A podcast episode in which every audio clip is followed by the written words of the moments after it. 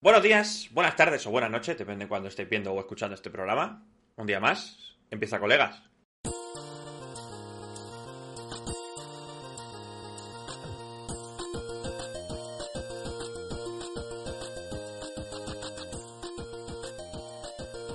Colegas, programa número 22. Ya llevamos aquí 22 programitas. Que hace un ratito estábamos hablando de. ¿Cuál es? ¿El 22, el 23, no sé qué, no sé cuánto? Cuando nos empecemos a descontar va a ser gracioso. Pero bueno, por ahora la cuenta la llamamos bien. Programa 22. Y hoy el tema está guay. No, no va a ser muy complicado de llevar. Yo creo que si cada uno podemos dar nuestra opinión larga y extendida, no nos quedará guay. Pero bueno, aquí a ver qué tal queda. Voy a empezar con las presentaciones, ya sabéis. Mi nombre es Kevin, soy el presentador de este programa y voy a intentar controlar un poquito a mis amigos los borrachos. Eh, vamos a empezar con el más borracho de todos, que es Cristian, mi mano derecha. ¿Qué tal, Cristian? Hola, buenas noches, ¿qué tal? También nos acompaña nuestro ingeniero químico favorito, Jordi. ¿Qué tal, Jordi? Hola, ¿qué pasa? Mirad cómo mola esta figura.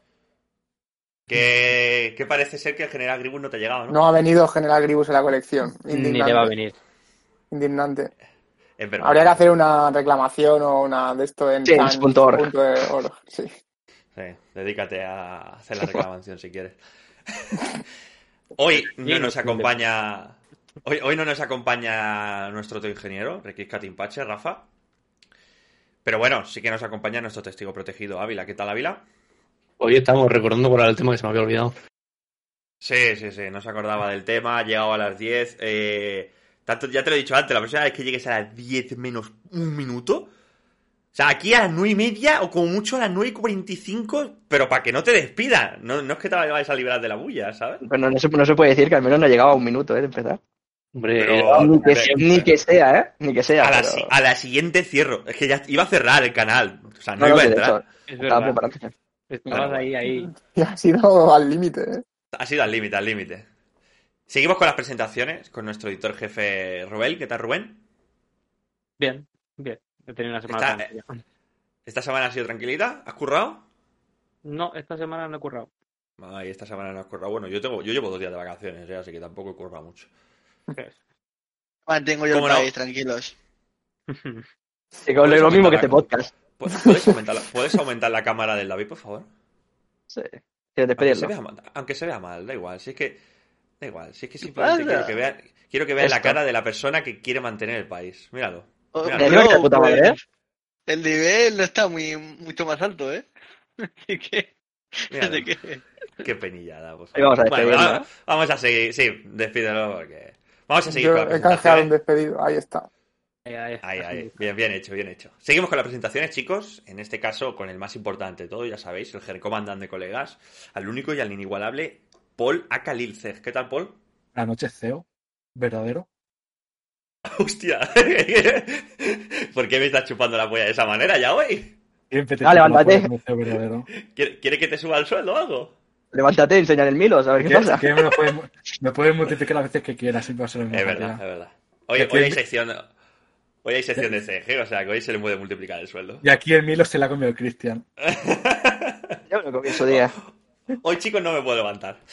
Y, bueno, a ver, pensaba que era el último, pero no, está el que va a levantar el país por ahí que no está ni mirando a cámara, Hombre. ¿sabes?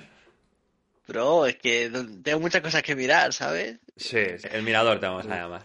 Bueno, vamos a ir empezando dando paso al, al temita de hoy, que lo hemos titulado ¿Cómo deberíamos evaluar los juegos o los videojuegos? Que, eh, como comentaba antes, va a quedar guay si cada uno ponemos de nuestra mano para extendernos un poquito en, la- en las opiniones, ya que de este tema no se puede eh, desgranar mucho de tipos, no sé qué, no sé cuánto, pero tenemos que intentar dar nuestra opinión larga y extensa. Pero voy a empezar, ¿vale? Eh, dando unos poquitos eje- ejemplos de cómo se están evaluando actualmente los videojuegos, que es de lo que vamos a hablar hoy, que le he pasado unos cuantos links a Cristian, que como veo que me los tiene ahí en pantallita, es un crack. El primero es Hobby Consolas, que evalúa sobre 100, ¿vale? Es una, un tipo de...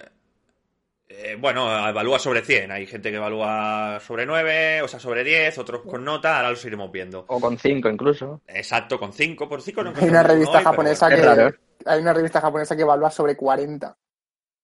¿Qué pasa aquí? No sé, nunca lo he entendido. Japos. Bueno, chicos, tenemos Hobby Consolas que evalúa sobre 100. eh, tenemos Metacritic, que también evalúa sobre 100, pero además eh, tiene ah, el añadido de que tiene el User Score, que es curioso porque te lo evalúa sobre 10. Es decir, el general sobre 100, pero el User Score te lo valora sobre 10.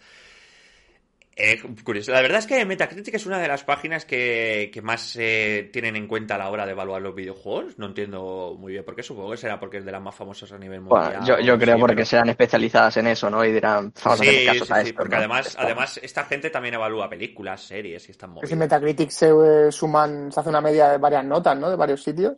Sí, puede ser que sea algo de ese rollo. Bueno, a ver, Sí, lo- creo luego que se es- puede. mm, continúa. Jordi. Eso que se cogen, se hace media de los medios especializados que suben nota, se hace Mm. una media y también de usuarios se hace una media. La gente también Vale. puede opinar. Pero claro, eso allí hay de todo. Está el típico hater que le pone un 0, está el típico fanboy que le pone un 10. A veces no te puedes fiar mucho de Metacritic. Pues el Zelda ¿Cómo no que? es tan bueno, un cero. Los gráficos. Claro, tiene mucha ver, intervención. demasiado agua. Mira, A mí lo que me llama la atención de Metacritic, por ejemplo, es eso, que ellos tienen su nota, luego tienen la del, la del usuario, ¿no? Pero luego aquí abajo, si no se habrá ni un anuncio de estos, tienes otras cosas, ¿sabes? En plan, de gente que lee y luego de, de crítica. Sí, claro, la plan, media sale de esas tienen notas. como, tienen como, sí, Mm, pero vamos, Es curioso. Es curioso, es una de las web referentes para el tema de notas. Seguimos con un poquito de ejemplos. Tenemos a Vandal, ¿vale? Que es una web que evalúa sobre, sobre 10.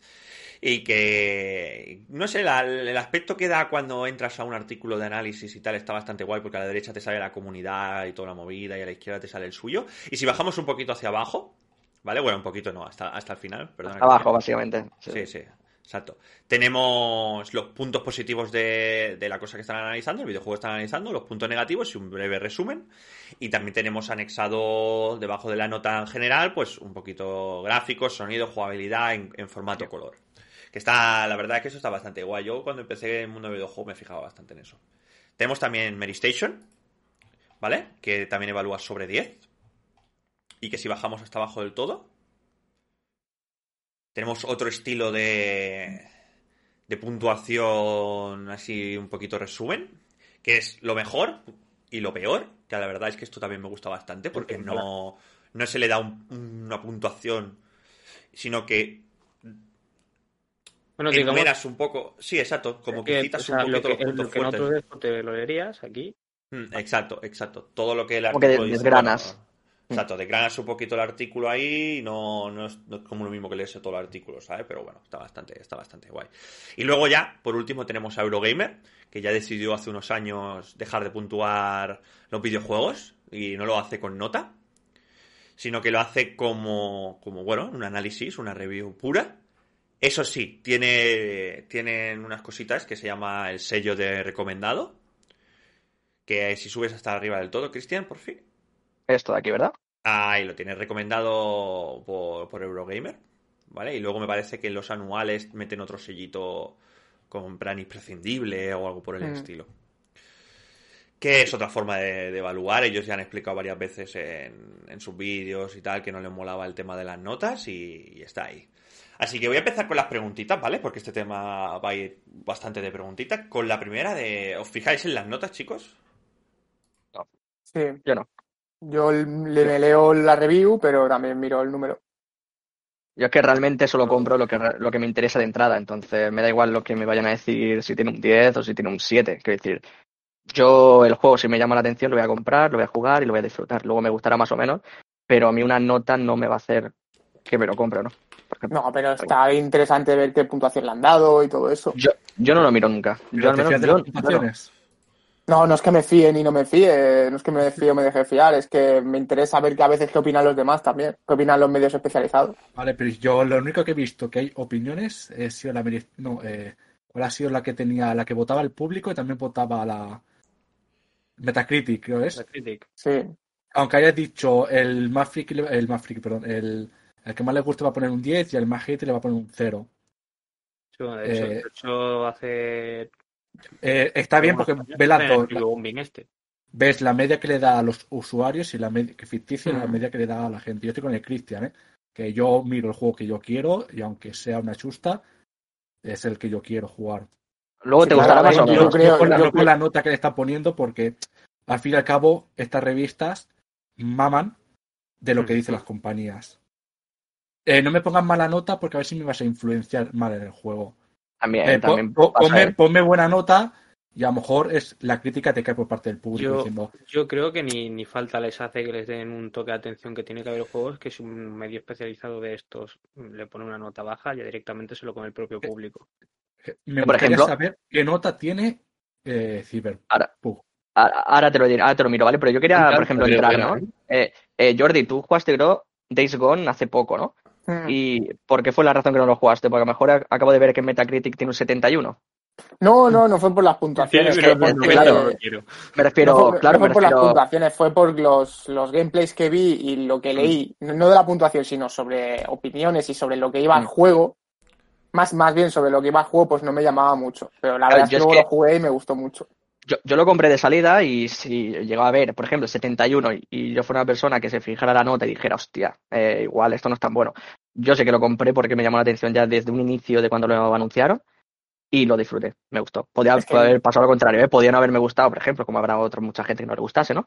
Entonces, yo creo que las notas realmente, al menos en mi parecer, no debería, eh, como decir, marcar tu opinión sobre un juego cuando si te ha llamado la atención sería por algo, de Mm. inicio. Lo que nunca debes hacer es fiarte de la nota exacta para comprarte un juego. Si un caso, léete la review, que es donde más información hay y de donde más puedes sacar, Sí. léete más de una si tienes dudas sobre algún juego y al final Sí. la última palabra la tienes tú, sobre tú mismo. Y cogiendo lo que, sí. perdona, ¿eh? y co- y cogiendo lo que decía Paul, se ha mirado la de Cyberpunk en, en, en Metacritic y tiene un 57. Pero Y del 57 usuario de tiene, usuario, Ha probado, Eh, me parece increíble. tiene un 57. Mira, si quieres te lo un puedo poner aquí. 57 en el mundo de los videojuegos es nefasto. Es, Es nefasto Mira, ya. hay dos, Todo hay dos, el de PC, el por de- de- Mira, el de de PC. Por del el, 7, el, el de 70, PC, etcétera. el de PC tiene 85. El de Play 4, 57. Y el de Xbox One, un 61. Me todo lo que sea por debajo de 80 ya es Es una un decepción. Ya, ya, se- ya se tambalea. Exacto, exacto. Tú- Y por ejemplo, eso sí que están Per- per- aprobados. Perdona, ¿eh? perdona, perdona, chicos. No, da igual, Bueno. da igual. No, no, no, te- no, pensemos que el aprobado es por el hecho de que supere la nota de 5. La mitad del cinco, ¿no? No. Eh, por ejemplo, hubo una noticia hace poco de tema de Days Gone, de que cobraban unos bonus, ¿vale? Mm, a ver si no me equivoco al decirlo. Eh, hay compañías que establecen unas puntuaciones mínimas para que los empleados, o la junta directiva, o el equipo directivo, o, ¿sabes? Eh, un conjunto de empleados cobre unos bonus, ¿vale? Por el trabajo. Y Days Gone me parece que se quedó a un punto de cobrar esos bonus. Y no era por el hecho de llegar- de tener una nota del 50, porque Days Gone tuvo una nota de un 70 y pico, por ahí. 71 aquí en menos en Metacritic. ¿eh? Exacto, me parece que el bonus era los 75, 72 o algo de ese estilo, ¿sabes? Entonces se quedó a las puertas de cobrar esos bonus. Por eso me refiero, eh, no es el hecho de que diga, bueno, un 7 es, joder, es un notable, es, es un notable, un bien alto era. Bueno, es una buena nota, un 7 vale, me no. refiero. Claro, tú en el cole eh, sacabas eh, un eh, 7 y flipabas. Claro, pero en Ya, los videojuegos no, en los videojuegos bajas del 8 y el juego dices, uy, algo está fallando aquí, algo no sé qué, algo no está funcionando, ¿sabes? Sí. O sea, A mí El- por el eso no me. En Vandal le dan un 8, por ejemplo. Es que es uno, es uno de los problemas de puntuar los juegos con números. Exacto, exacto. Entonces, a la pregunta, a la primera pregunta que he hecho es si os fijáis en las notas, eh, Cristian y, y Jordi ya habéis respondido, Rubén un poquito también. Los demás, ¿qué opináis? Yo Es que ese juego te lo compras y ya está. La, la nota. Yo sé que muchas empresas, o sea, muchas revistas, muchos medios están comprados. Yo me leí una noticia de que en Hobby, cuando salió Cyberpunk, le metieron una nota de locos, un, un 90 y algo, ¿sabes? Y... Cuenta, David, cuenta que todas las revistas, cuando salieron Cyberpunk, eh, jugaron al Cyberpunk de PC. De Mm. verdad. No, no se habían comido Ya, el pero- Cyberpunk de Play. Pero me Bueno, que también te digo, como PC si no sa- fallos de PC. ¿sabes? Sí, Claro, pero si tú tiras no el tanto. Cyberpunk, pero no, no tanto, por eso hay, hay tanta diferencia entre, entre un Cyberpunk de PC y un Cyberpunk de Play. Pero si tú eres un profesional que te dedicas a esto, es tu trabajo, tienes que detectar esas cosas. Es como si yo no detecto un golpe ah, en mi trabajo. Sí, que Bueno, hay, pero esta gente. profesionales. pues, Eh, Josep María gente- que es el, el- subdirector de el, el subdirector de Eurogamer, ha dicho, dice, uy, esto me está, o sea, lo dijo en su momento de esto me huele muy raro que yo esté pidiendo la versión de consola, no me la estén entregando y me entreguen una de consola el último día, pero el PC sí que me lo den antes, eh, Claro, hay- para que- extraño, para que no te dé plan, me está tiempo oliendo- a- Me Claro, está oliendo raro, me está oliendo raro, pero claro, Claro, hay, eh, hay empresas eh, que se lo miran más y hay otras que dicen, si tú me das por aquí trucutru, yo te pongo tanto. A ver, Pero hay, que tener le- en cuenta. ah, Perdón, perdón, Jordi, ahora, ahora te, Sí. te doy paso. Hay que tener en cuenta que Cyberpunk era el juego con un hype brutal que Eso. no podían, no podían decir. O sea, no, nadie se pensaba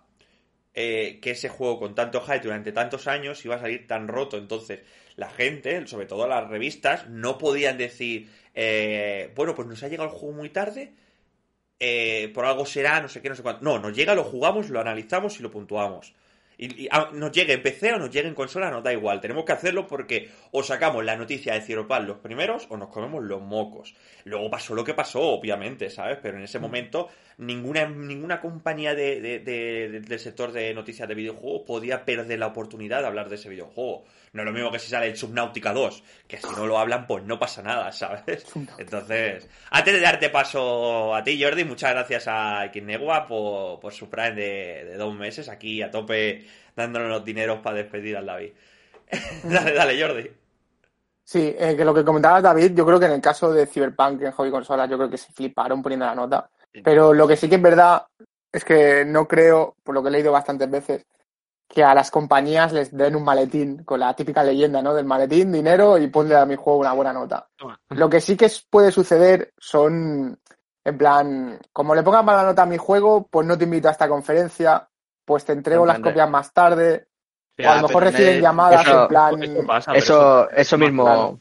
Pero los maletines como tal ¿eh? no que existen. no cale un maletín, te desprestigia la página o lo que sea.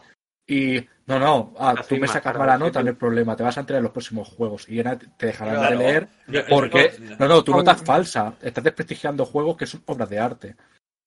Dale, dale. No debería ser así, es periodismo, ¿no? Bueno, no debería, blindado. pero sabemos cómo funciona. Pero es que todo Ya, va dale, ligado en el sector del capitalismo. Dale, Rubén, que quería, que quería hablar. Yo, yo esto lo compararía como en su momento eh, en la prensa del motor pasaba algo que todo el mundo lo sabía, pero todos callaban, que era que Ferrari, los coches que daba a prensa, los daban un, un toquecito extra para que funcionasen mejor, ¿sabes? Que fuesen más golosos. Y hubo un periodista, además bastante famoso, que dijo, no, no, a ver, esto pasa, o sea, Ferrari da, los coches los toca para que vayan mejor. Dice, no estoy diciendo que vayan mal, sino que van, o sea, que no, que es un, poquito de trampa, porque así te, te entra más. Y Ferrari dijo, sí, ¿quieres probar un Ferrari alguna vez más? Olvídate. Ahí está. Sí, sí, es que tal cual. Es que no dijo eso, no dijo ni que fuesen malos ni nada. O sea, él expuso algo que es como, como en esto. O sea, a ti te llega la versión de PC. ¿Por qué me puede haber llegado la versión de PC? Pues porque será la que mejor vaya, quizás. Y cosas así. Claro. Entonces, de hecho, este hombre fue muy gracioso porque este hombre dijo que sí, pues, bueno, vale, pues estoy baneado de probar un Ferrari. ¿Que, que, que habéis sacado un nuevo? Sí, qué interesante. Me compro uno y lo pruebo yo a mi bola. Estaría- Ya, pero de darle a cero euros, por así decirlo, a tener que gastar el dinero que ya está ganando un Ferrari. Igual, Sí, bueno, lo pero como lo haces, depende, depende cómo lo hagas, te puede salir bien. Te Depende cómo lo hagas, rédito de ello. Eh, a lo mejor tienes prestigio puedes hundir Ferrari, pues puede ser. No vas a un de Ferrari, No, no sé. Ah, ¿Sabéis? No sé. Ha quedado tantas veces Ferrari de desaparecer.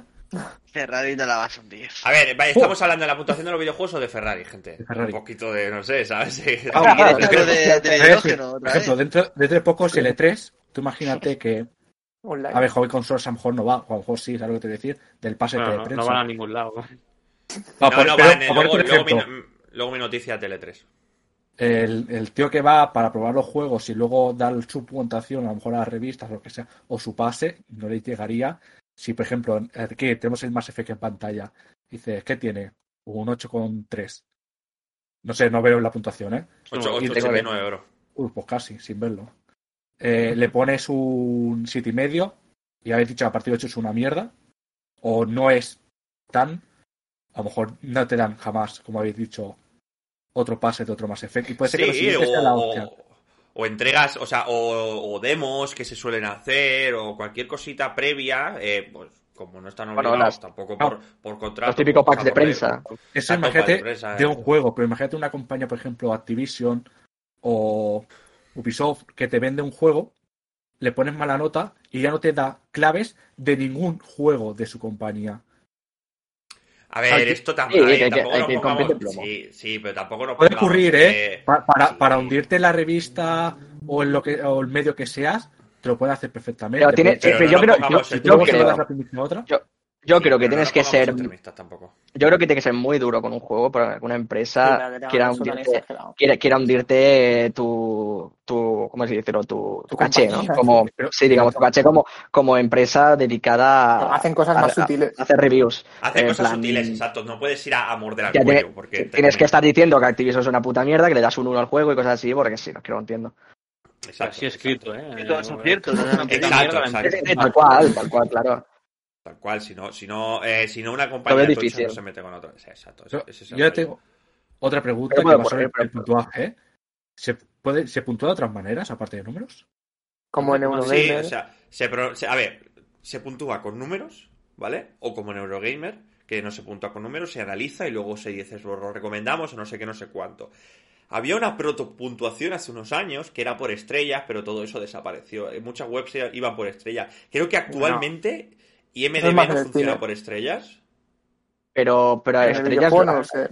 pero a fin de cuentas, estrellas es como ponerle una nota. ¿no?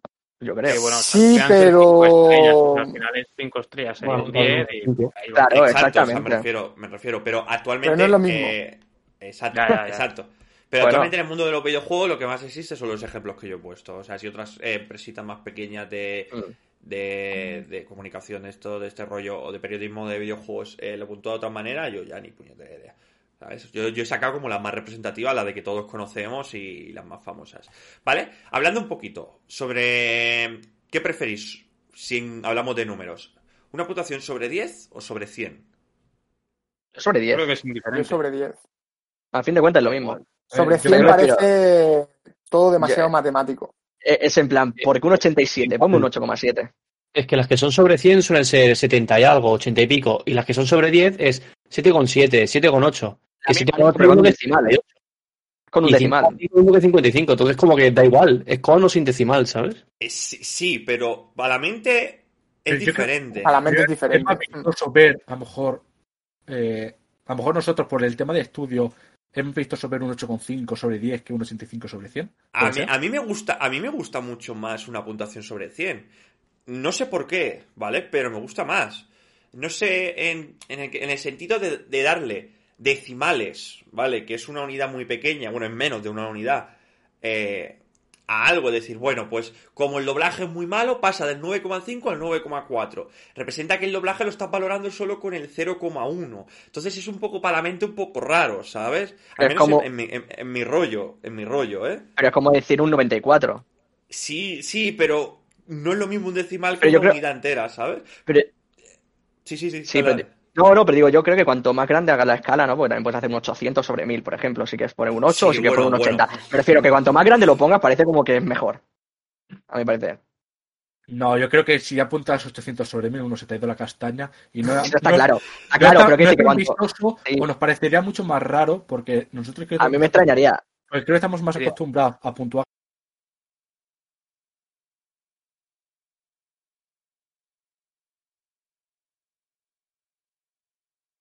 Espera, espera, espera, espera. Eh, eh, Rubén, Rubén, dale que se te ha cortado, perdona, dale.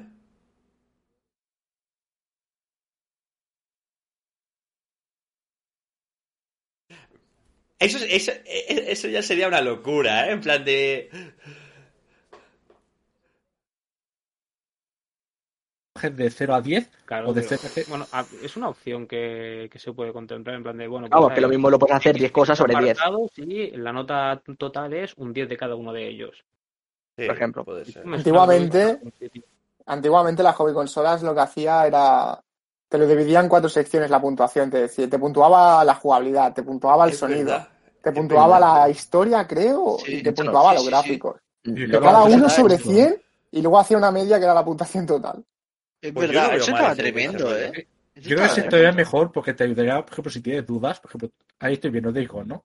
Tiene un Vale. 7,1 por la, eh, por, creo, por la gente, un 80 y algo lo tiene por la por la compañía. Claro, No, no si, tienes las, du- si tienes las dudas, claro, a lo mejor te pueden entrar dudas y decir, vale, ¿qué es lo que está fallando para que esta nota sea esta, no? Mm. Si la hobby te Claro, por eso- gráficos, esto, lo otro, y tú vas a lo mejor por historia, historia tiene más alto, y dices, coño, voy más por historia, por la historia del, del juego. Pero claro, si vas por, efe- eh, por efectos, iba a decir, por gráficos, y los gráficos los tiene bajo, dices, "Mm, a lo mejor no lo cojo porque es el tema gráfico. Por eso webs como Mary. Station, por eso webs como Mary Station, en la que al final de todo, eh, que si Cristian me lo puedes poner en pantallita, por fin. Eh, al sí, final de todo.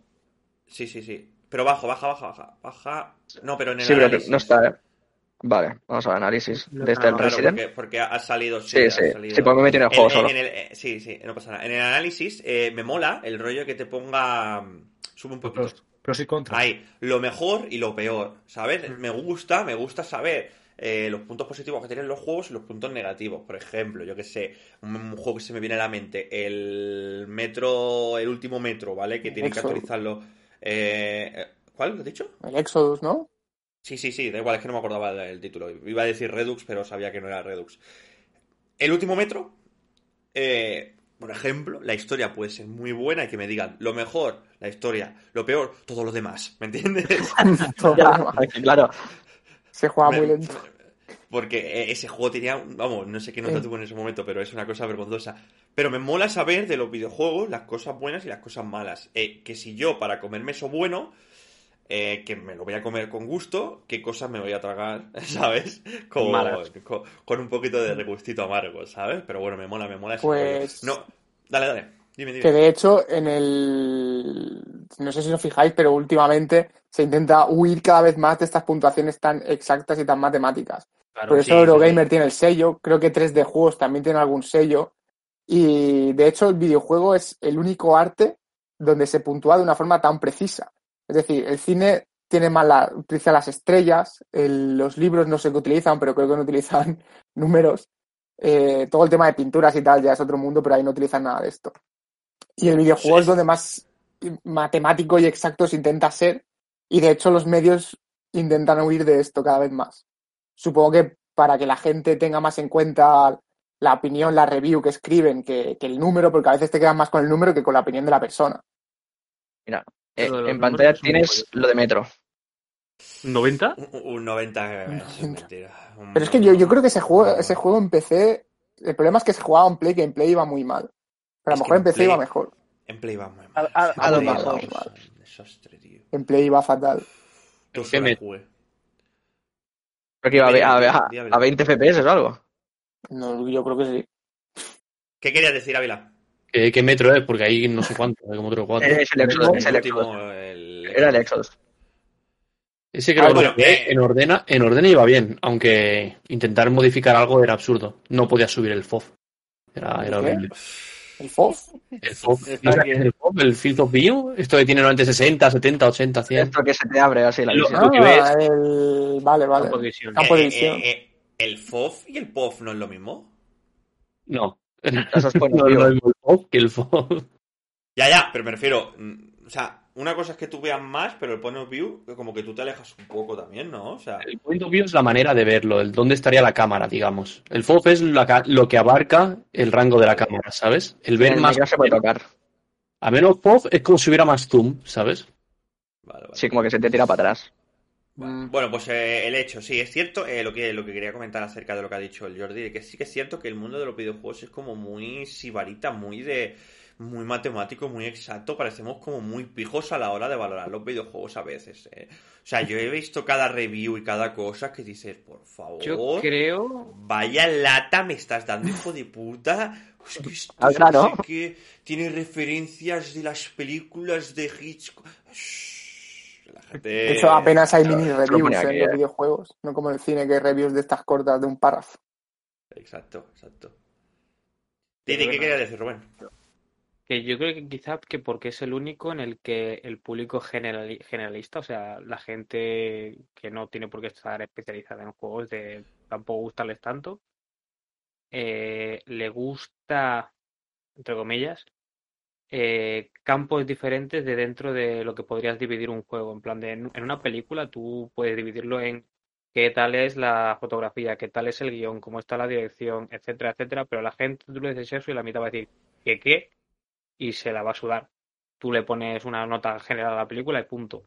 Pero en los juegos es lo que estábamos diciendo antes. Puedes ir por los gráficos, te pueden gustar que sean como muy buenos gráficos, le puedes dar más importancia a la historia. Hay gente que le da más importancia a la jugabilidad.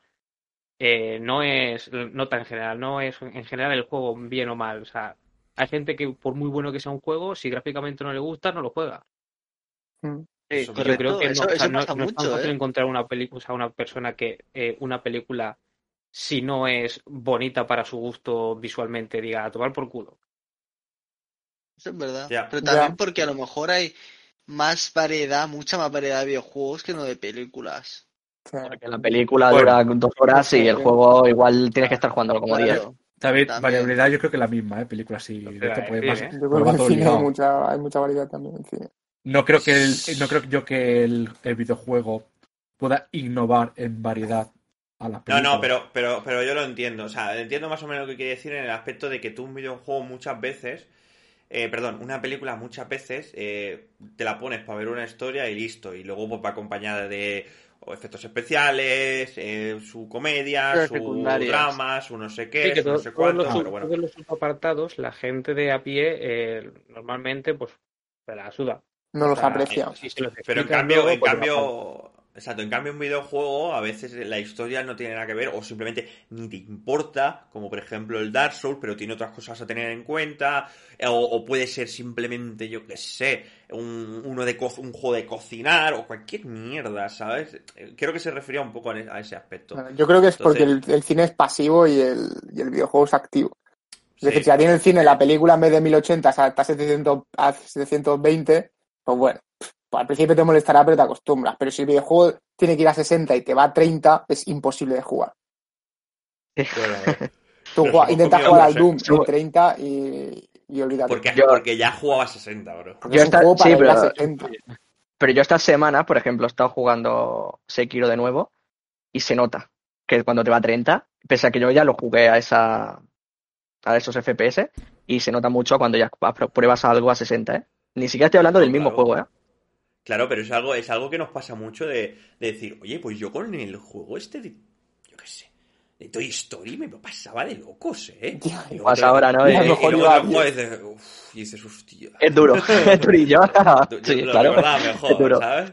Exacto. Vale, chicos, vamos a ir por la tercera pregunta, ¿vale? Que es, ¿es mejor analizar y redactar eh, la, re- o sea, la, la review sobre un videojuego o dar simplemente una puntuación? Darle, Yo una vueltita de, darle una vueltita de tuerca a esta pregunta, ¿eh? O sea, no, no simplemente digáis redactar y a tomar por culo. A, a ver, no, pero es que yo considero que redactar mucho mejor, pese a que yo no me fíe ni haga caso a lo que escriba nadie sobre un juego que yo, yo esté interesado, eh, yo prefiero que me digan todo lo posible, tanto lo bueno como lo malo, que en una nota y me digan, ahora ya está, le damos un 90. Y ya. No, dime Dale, por qué le das un 90. Dale, Yo Rubén. creo que para mí, en mi cabeza, lo que me gustaría sería una mezcla de lo que hemos visto antes de dónde ha sido los que te ponen los, pun- los puntos buenos y los puntos Sí, lo mejor y lo peor, Mary Station. PlayStation, ¿no? Eso es lo de Euro- Eurogamer de, de poner el sello, en plan de que te pongan el, vale, nosotros te lo recomendamos y si quieres saber si está bien o mal, que puedas saltarte todo el análisis gordo y te vayas a punto que te ponga, mira, cosas buenas y cosas malas. Yo para mí creo que sería lo óptimo. Ahí es donde Estaría yo quería bien. llegar. Ahí es donde yo quería llegar, por eso he dicho lo de la vueltita de tuerca, por el hecho de que yo, por ejemplo, a ver, no voy a decir nunca, pero no suelo leerme reviews completas de los videojuegos. Si, si estoy buscando algún juego, por ejemplo, antiguo, los nuevos si me lo compro es porque quiero jugarlo, me da igual las reviews. Pero si algún juego antiguo o algún rollo de alguna oferta, en plan, oye, pues voy a ver qué tal está este juego. Eh, no soy de leerme el artículo completo, soy de irme al final y buscar esto de lo mejor, lo peor y una puntuación, o, o de ver algún vídeo en YouTube, que eso es una preguntita que haremos más adelante. Eh, Eso te iba a decir. Sí, sí. Ahora- ahora- sí, sí, sí, tranqui, tranqui. Esta, esta cabeza de CEO lo piensa todo. Eh, entonces, eh, un artículo, por eso decía lo de es mejor analizar y redactar que dar una puntuación a un videojuego. Sí, ¿vale? Para que quede, la- a, mi, a mi parecer, ¿eh? para que quede la constancia en una redacción, en un artículo muy bien redactado de, vale, pues este- en estos escenarios está muy bien cuando hace esto, no sé qué, esto tiene los puntos flacos, está está súper bien y para la persona que de verdad le guste leer ese tipo de, de artículos está genial, pero si no pusieran estos pequeños resúmenes finales, eh, quitando de banda la puntuación, en mi cabeza toda esa redacción no valdría, no valdría para nada, ¿sabes? Entonces me pasa, me pasa un poco esto. Ahora, si alguien, ¿alguien quiere hablar de vosotros? Yo, Yo quiero general, hacer. Pienso que todo el Vale, que no, espera, diga- espera, Ávila, Ávila, Ávila, perdona, perdona. Ávila, Ávila, no te me adelantes. Antes de que Ávila hable, vamos a darle las gracias a Rodro el Melón y a, y a la gente que ha venido de su parte. Muchísimas gracias por la raid, tío. No nos fallan nunca. Es impresionante. Pero siempre nos pilla, ¿eh? sie- Siempre nos consigues pillar, nosotros nunca te pillamos, ¿eh? Pero siempre nos consigues pillar y siempre nos hace la raid, ¿eh, tío? Me pasa que Vamos, cuando cierro entre semana, me- a, los, a los minutos me llega la notificación de que abre. Digo, me cago en la No, puta, sé si aguanto un poco más, ¿eh? tremendo- máquina de Rodro, siempre aquí a tope. Recordad que he abierto un, un server de, Server. de Pixelmon. Pixelmon, eh, que tiene buena pinta. La verdad es que yo poco no tengo tiempo para jugar a Minecraft, pero tiene, tiene buena pinta. Cuando yo suelo que- cerrar Rodro.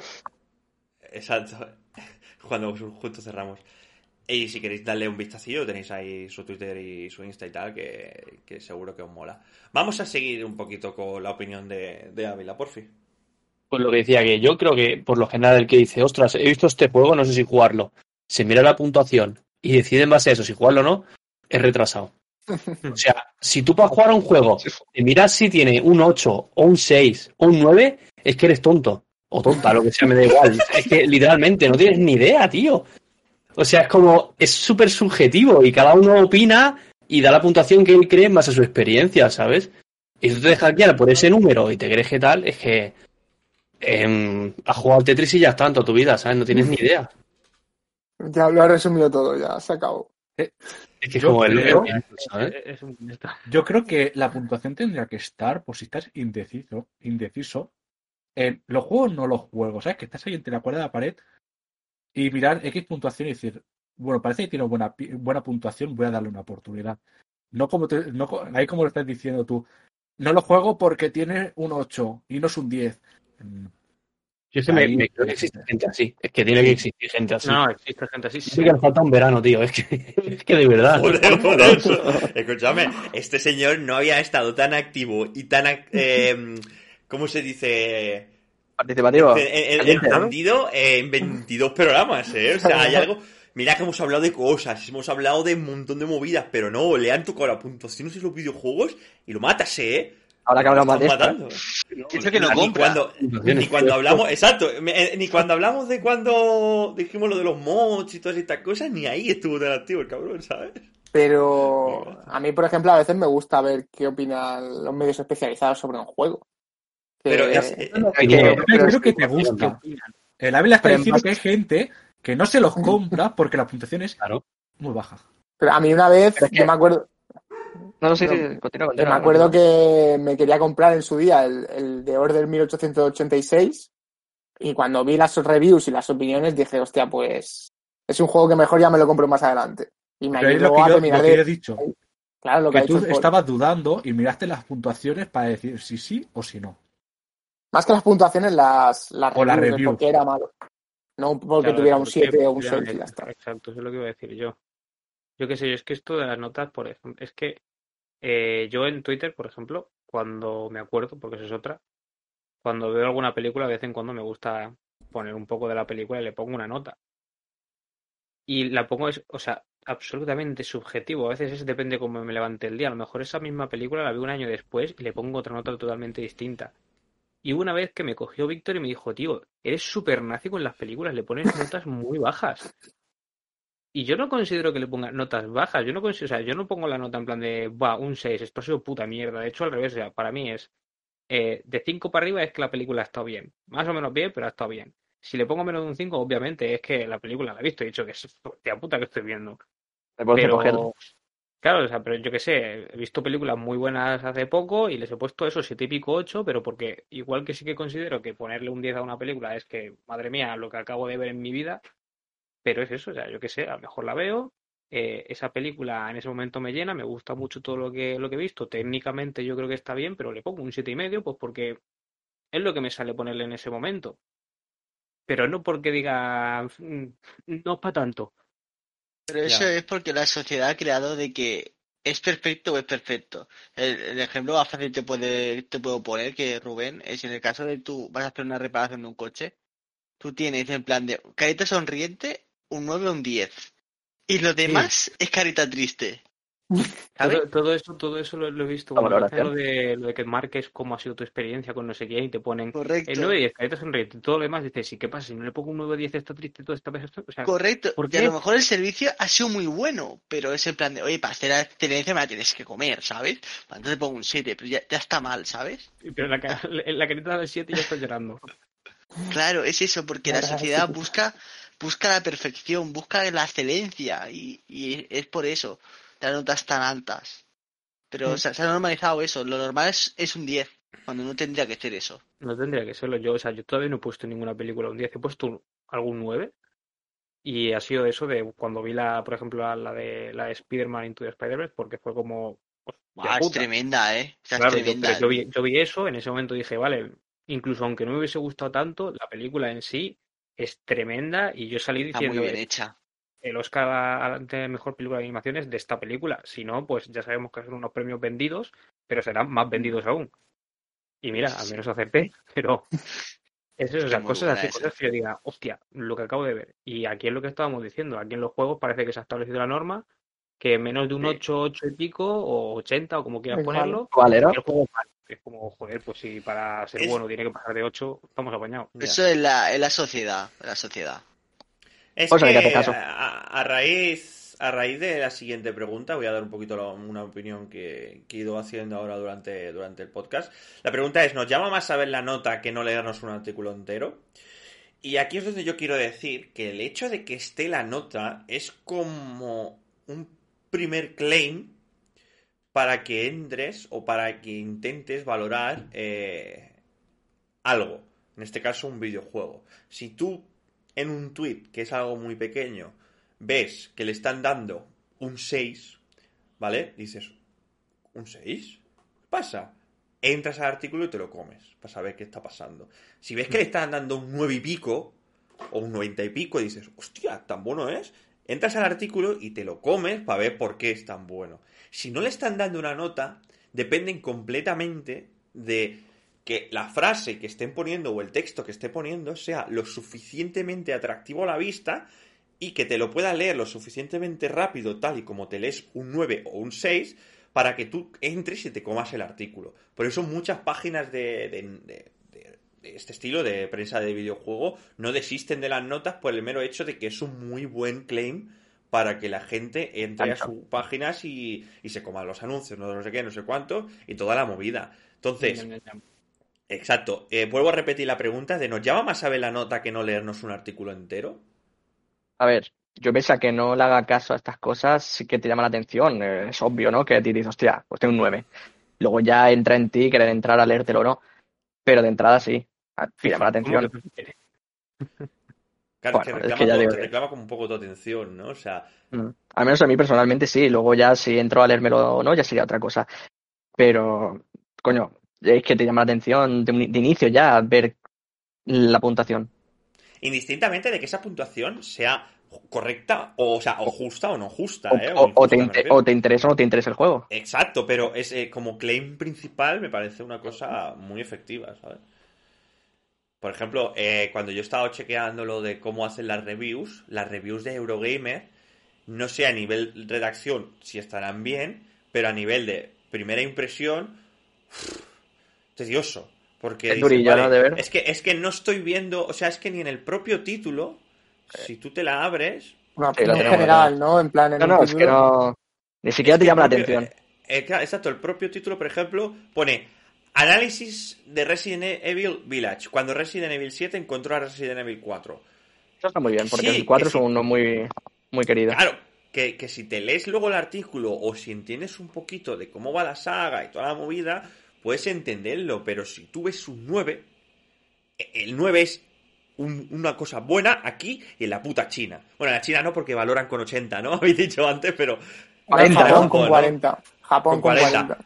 Pero me refiero, un 9, ¿vale? O un 90 es algo que dices, hostia, bueno, ¿sabes? En cambio, este tipo de claim con este, con este titular es, es diferente, no es tan, tan. Yo creo que quizá llamativo. porque Eurogamer esté empezando a apuntar a otro tipo de, de público también. Yo pillo ese título, por ejemplo, Sí, sí, sí, sí. pero porque sí, soy fan de la saga. Y además porque lo que dice Rubén, Eurogamer está intentando ir como otro público, no está siendo... eh, no, no verás en Eurogamer cosas como ves en Vandal o en Hobby que dices, bueno, pues se nota que Sí. está yendo a otro público, ¿sabes? Mm. Esto es Mm. como algo mucho, muy, muy serio dentro de la industria de los videojuegos, algo como que no va a, a rellenar, rellenar, rellenar de noticias, rellenar de noticias, ¿sabes? Entonces, es un poco así. Mm. Eh, voy a leer, voy a decirlo, voy a leer lo que dice Ángel en el chat, pero antes voy a bajármelo a esta pantallita, gente, que si no parece que estoy eh, leyendo a Jesús. Tanto.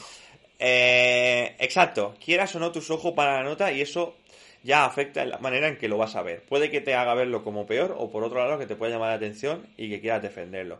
Pero quieras o no, al menos en, en- en el caso de Ángel, afecta. Eh, sí, justo lo que yo, lo que yo comentaba de- del hecho de que la nota la verdad es que es algo como muy llamativo, ¿sabes? Por mucho que luego no, no sea algo representativo. Pero el claim ya lo tienes. Vale, chicos, pues vamos a ir a otra, a otra preguntita. Yo, Vale. si luego me dejas, quiero también hacer una pregunta sobre este tema. Una pregunta Sí, pequeña. sí, sí. Eh, venga, va, dale, dispara. Sí, eh, yo una duda que he tenido siempre es vosotros, los juegos que son remakes o remasters, bueno, más bien remasters, remakes no tanto, ¿cómo los puntuaríais? Es decir, ¿lo puntuáis como el juego en sí? ¿Puntuáis si el remaster está bien? ¿O puntuáis un poco de todo? Porque es claro, es decir, ¿sabes? por ejemplo, si te sacan un remaster del Resident Evil 4, si lo puntúas como juego, le tienes que dar casi que un, un más de un 9, porque es un juegazo. Pero claro, Porque tú- tú ya, le diste un remaster. 9.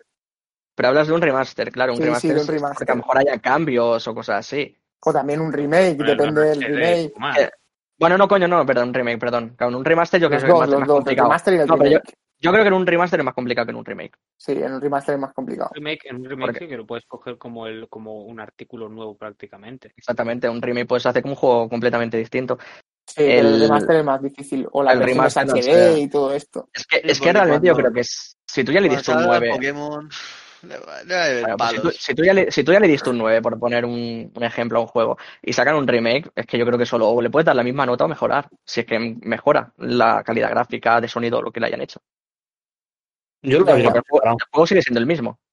Yo lo haría por separado, en plan, el juego, qué puntuación tiene, y luego es el juego como remake o remaster, cómo de fiel es a lo que se ha hecho, ¿sabes?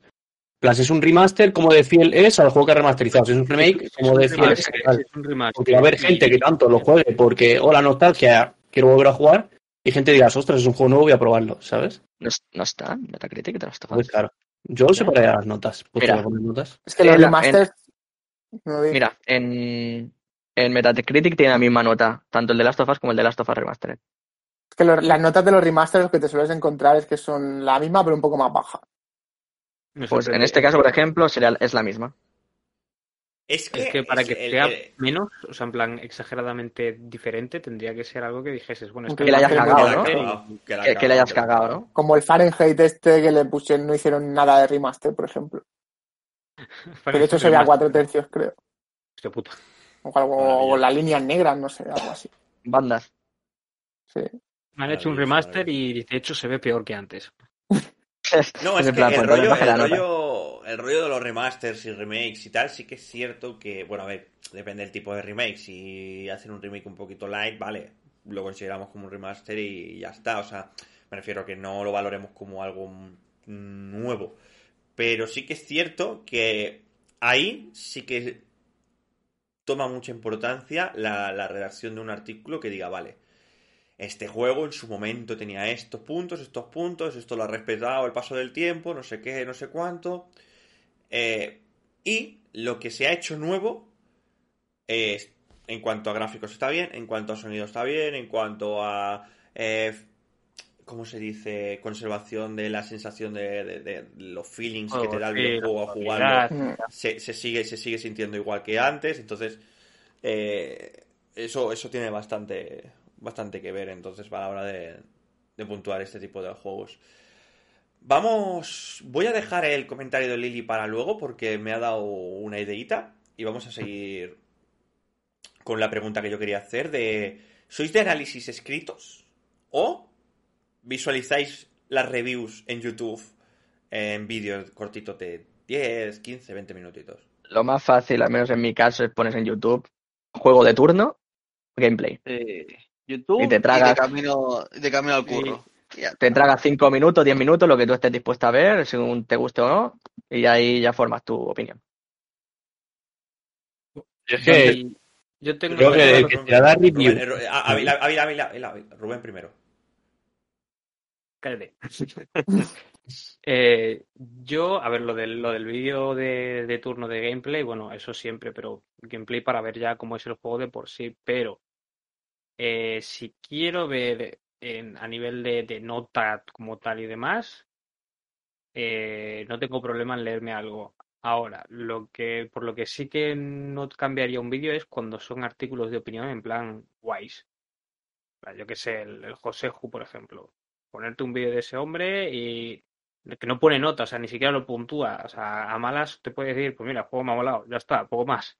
Te lo analizo a mi puta bola. O rollo Dayo. Gráficos, hay gráficos, están, poco más, hace cosas así, pero cuando veo un vídeo, o sea, me da igual que dure luego una hora el vídeo, pero me gusta que sea en plan de, vale, mira, te lo desmenuzo entero, te lo explico entero, eh, a lo mejor no te he dicho ni si es mejor o peor, pero has visto el juego y has dicho, joder, pues no sé si es mejor o peor, pero ahora me ha dado curiosidad. Hmm. Esa clase de vídeos sí me gusta. Mm. Dale, dale, Ávila. que yo creo que el que se lee una review y espera comprarse el juego o solamente hace eso, es como el que se quiere ir a comprar una casa sin haber visto ni una foto, ¿sabes? Te lee la típica descripción de tiene garaje, cuatro habitaciones, tal, y, y ya está. Y dices, solo me gusta la casa, me la compro. No tiene sentido, ¿sabes? Es como, hostias, es algo que tú vas a ver, pues coño, míralo antes de, de comprarlo. No te fíes de lo que dicen el típico reportero turno o lo que sea, ¿sabes? Y ya está. Es que lo veo un poco, no sé. Siempre es mejor verlo, ya que es algo que al fin y al cabo vas a tener que jugar tú y lo vas a tener que ver. Sí, sí, Entonces, sí, no te puedes sí, sí. de verlo que no Eso- siempre te fiarte de las palabras de lo que diga fanboy o hater que toque, ¿sabes?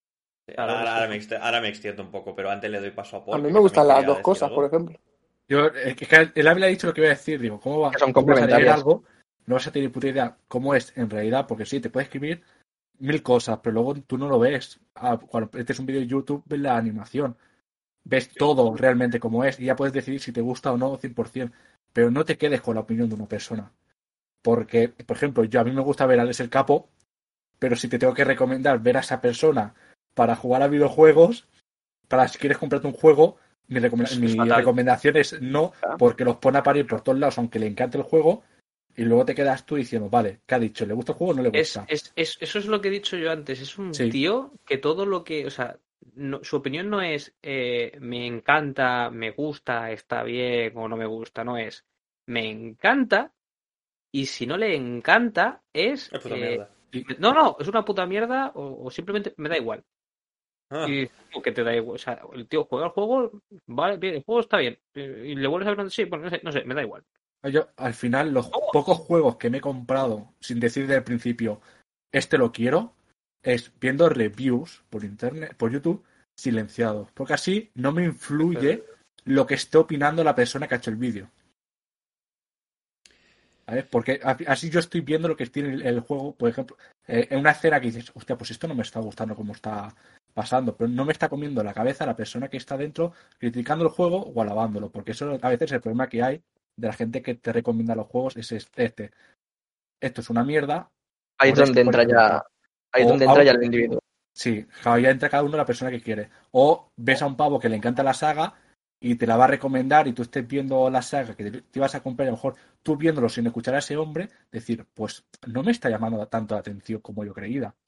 Por eso existen los medios especializados, que son los que intentan Claro. hacerlo de la forma más objetiva, digamos. Yo, por ejemplo, eh, ahora voy a, a- sí, Sí, entre comillas, voy, claro. a, da- voy a decir un poco mi opinión, que yo soy más de ver reviews de videojuegos en YouTube antes que leerme artículos.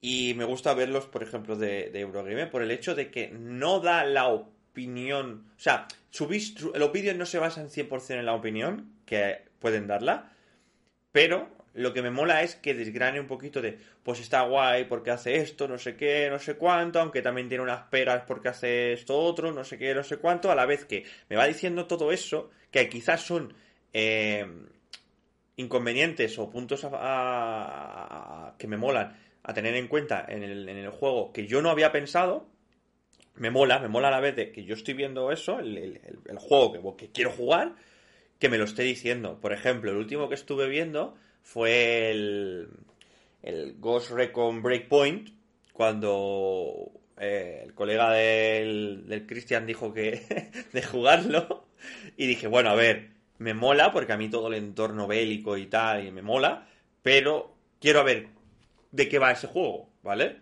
Quiero ver cómo es, quiero ver cómo se juega, quiero ver qué puntos fuertes tiene, qué puntos débiles tiene. Me, me puse una review de Eurogamer y, y me dijo cosas que a mí me molaban y cosas que decía, vale, pues por esto no lo voy a jugar. Cosa que quizá viendo un vídeo solo, viendo un vídeo de cómo se está jugando, no me entero porque no sé la cantidad de horas o de tiempo que tienes que pasar haciendo determinadas tareas, porque no se sabe, porque en un vídeo de una hora no te pueden explicar, o un vídeo de 10 minutos no te pueden, no, puedes sacar en conclusión algo, ¿sabes?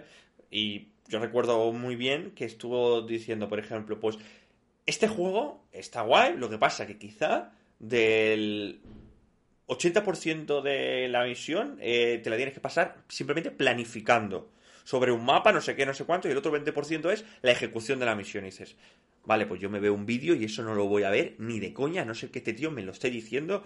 Y, vamos, es que eso se nota, se nota mucho. Yo las reviews de los, de los videojuegos las miro en YouTube por esto, porque me mola que me digan cosas que yo en un vídeo de un gameplay no voy a ver. Eso es lo que iba a decir, que en un vídeo igual de, de opinión a veces te pueden poner, si tú te lo muteas y punto, a lo mejor estás viendo cosas que dices, hostia, tiene muy buena pinta, y luego entras al juego y es un festival del farmeo y todo lo que has visto es pues los cuatro puntos guays.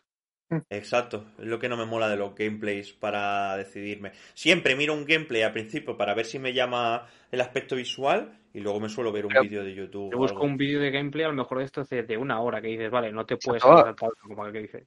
Sí, le doy a una hora y, y lo voy pasando para ver cómo es Sí. y luego digo, vale, me llama a la primera vista. El- Buscas esto es lo, como lo que hace el Alex el Capo, ¿no? Que resube los directos a lo mejor en tres horas, cuatro horas. Claro, claro. Ahí Aquí voy a ver si hay cosas o no. Sí, O te un todos son críticas, ¿eh? Todo lo que metes son críticas. No, yo Ah, no, Alex, yo a ver, el a mí Capo Alex el Capo me gusta, pero no me gusta, por ejemplo, cuando hace L3 y esas cosas, pues me pone muy nervioso. Pero. Pero bueno, da igual, es como si coges el Excel Capo como cualquier otra persona que te haga tres horas de gameplay, por así decirlo, ¿eh? Personas que no son objetivas, por ejemplo, para dar opiniones del videojuego, yo creo que cuesta mucho. O sea, tienes que Sí. buscar gente que sea bastante objetiva. No, gente profesional del videojuego, gente que está en los medios de, de periodismo de videojuegos, esa gente intenta ser lo más, lo más eh, Pues sí. objetiva posible. Pero la gente que sea lo Pero más siempre-. Eh, si- Siempre vas a dar tu opinión, porque yo qué sé. es Que Siempre hay un toque subjetivo. Claro. es un arte. Obvio, sí, Es que obvio. básicamente a mí me puede estar un tío vendiendo de estos, ¿no? De que hagan análisis de un juego que a mí de no me gusta y a lo mejor para él le, le gusta, porque yo que sé, a lo mejor hablamos de un RPG que, que a mí es un género que no me gusta, ¿no? A lo mejor él dice, "Oh, es igual, una pero- pasada, no sé qué, no sé cuánto. Pero tú los puntos, perdona Cristian, que te corte, los, los puntos en los que te dice, pues esto está muy guay, no sé qué, dices, bueno, a ver, estará muy guay para ti, pero a mí me da igual. Pero ya te está diciendo que tiene esos puntos, que tú, como, como una persona que tiene una capacidad de, de, de de racionar y de, y de valorar, pues dices, vale, pues está guay para ti, pero para mí no. Me, ha- me has dicho que lo tiene, perfecto, a otra cosa, venga, va, dime más cosas, ¿sabes? Entonces, No sé, totalmente de acuerdo. Está- está- siempre y cuando te hagan la review bien, eh, da igual que meta un, poqui- un poquito de subjetividad, que no esté, o sea, que no, no es que te la esté metiendo con un embudo, es que simplemente le sale sola a la hora de, de redactar o de... Bueno, y, y que se agradece para la gente que le guste también el rollo. Exacto, exacto, eso es un poquito... No faltaría. Sí, exacto, no somos robots, ¿sabes? Eh, ¿Alguno quiere decir alguna cosita o pasamos a las últimas preguntitas? No, ¿De esto nadie? no, no, nada que aportar. Vale, pues eh, vamos a ir al, al comentario que ha dicho Lili anteriormente, que me ha surgido una preguntita que ya decía, a mí me da igual la puntuación, yo tengo tres sagas sagradas, Tomb Raider, Resident Evil y Call of Duty, y The Last of Us eh, está en mi lista también. A raíz de esto, que por cierto estoy muy de acuerdo, solo que no he jugado Resident Evil, que en verdad tendría que jugar. Son más increíbles. Excepto por 5 y el el cuatro. 6. El único que jugué es el 5, ¿sabes? Entonces eso es lo que tiene. Bueno, puedes empezar por Eh, el 2 remake, es muy bueno también. Ya, Mm. tengo, tengo, te- tendré que entrar en algún momento de, de mi vida.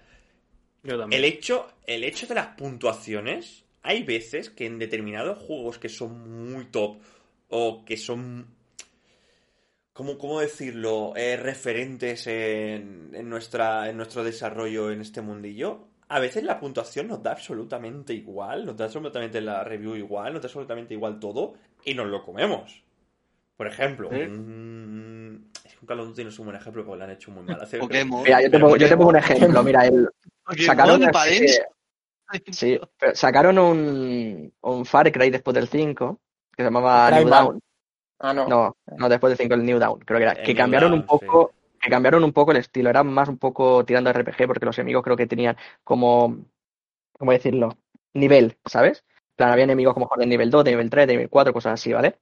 Que querían como darle un poco la vuelta y yo, pese a que no me guste el rollo, me acabó gustando porque sigue siendo Fórmula Far Cry y que es una saga que a mí me encanta, ¿no? Entonces yo lo compré y ni vi ni review, ni nota, ni nada, porque seguramente habrá muchos periodistas, o llámalos como quieran, ¿no? Medios especializados que dijeran, pues han ido por este lado y no me ha gustado. Bueno, pues me da igual, a mí me atrae la saga, lo voy a jugar y luego ya decidiré. Entonces, yo, por ejemplo, yo estoy en ese punto. Yo creo Sí, que es eso es que- lo que hemos vale. ido diciendo durante todo, el, eh, durante todo el programa de hoy, que un juego que tú ya sabes 100% te lo vas a comprar, te da igual que la nota veas ahí un cero. Es un juego que tú lo quieres comprar, o porque has jugado la- el, la- el- de la trilogía al, al- al capítulo anterior, o lo que sea. Es un juego que tú ya vas directo y te da igual la opinión de Fundanito, de Menganito y de Santas Pascuas. O sea, es tuyo. Ángel da, un, Ángel da un ejemplo perfecto, que es el, los de la Tierra Media, el Sombras de Guerra y el Sombras de Mordor, que son dos juegos que yo compré. Yo no, no sabía ni que había tenido críticas malas, pero eh, son dos juegos que yo tenía claro que quería jugar, los compré y me los pasé y, y disfruté muchísimo. Entonces, Pero es que, guiándome, guiándome por esto que acabo de decir, bueno, siguiendo el comentario de Lili, eh, claro, Call of Duty, sí que es cierto que los últimos dos años lo han hecho bastante guay, yo me los he comprado, me los he comido, perfecto, fabuloso. Eh, sí, bueno, tú... pagado. tú, tú- tú eres mi, mi inversor en estas cosas. Eh, el hecho, por ejemplo, los Metro. Yo el primer Metro no jugué porque era exclusivo de Xbox. Pero al segundo sí que lo jugué en PC. Sí, el primero, el 2033, era solo de, de Xbox. No pongas esa cara que, que yo también flipé. Sí, sí, y PC, No exacto, acordaba, pero no claro. Pero en su momento, claro, era. En su momento no había. no estaba tan integrado lo de ser pecero. Al menos en, en nuestra edad. Era consola Xbox o Play. El hecho, me moló mucho porque yo lo vi al Richard y me moló un montón y me hice muy fan de, de la saga. Cuando luego jugué el siguiente.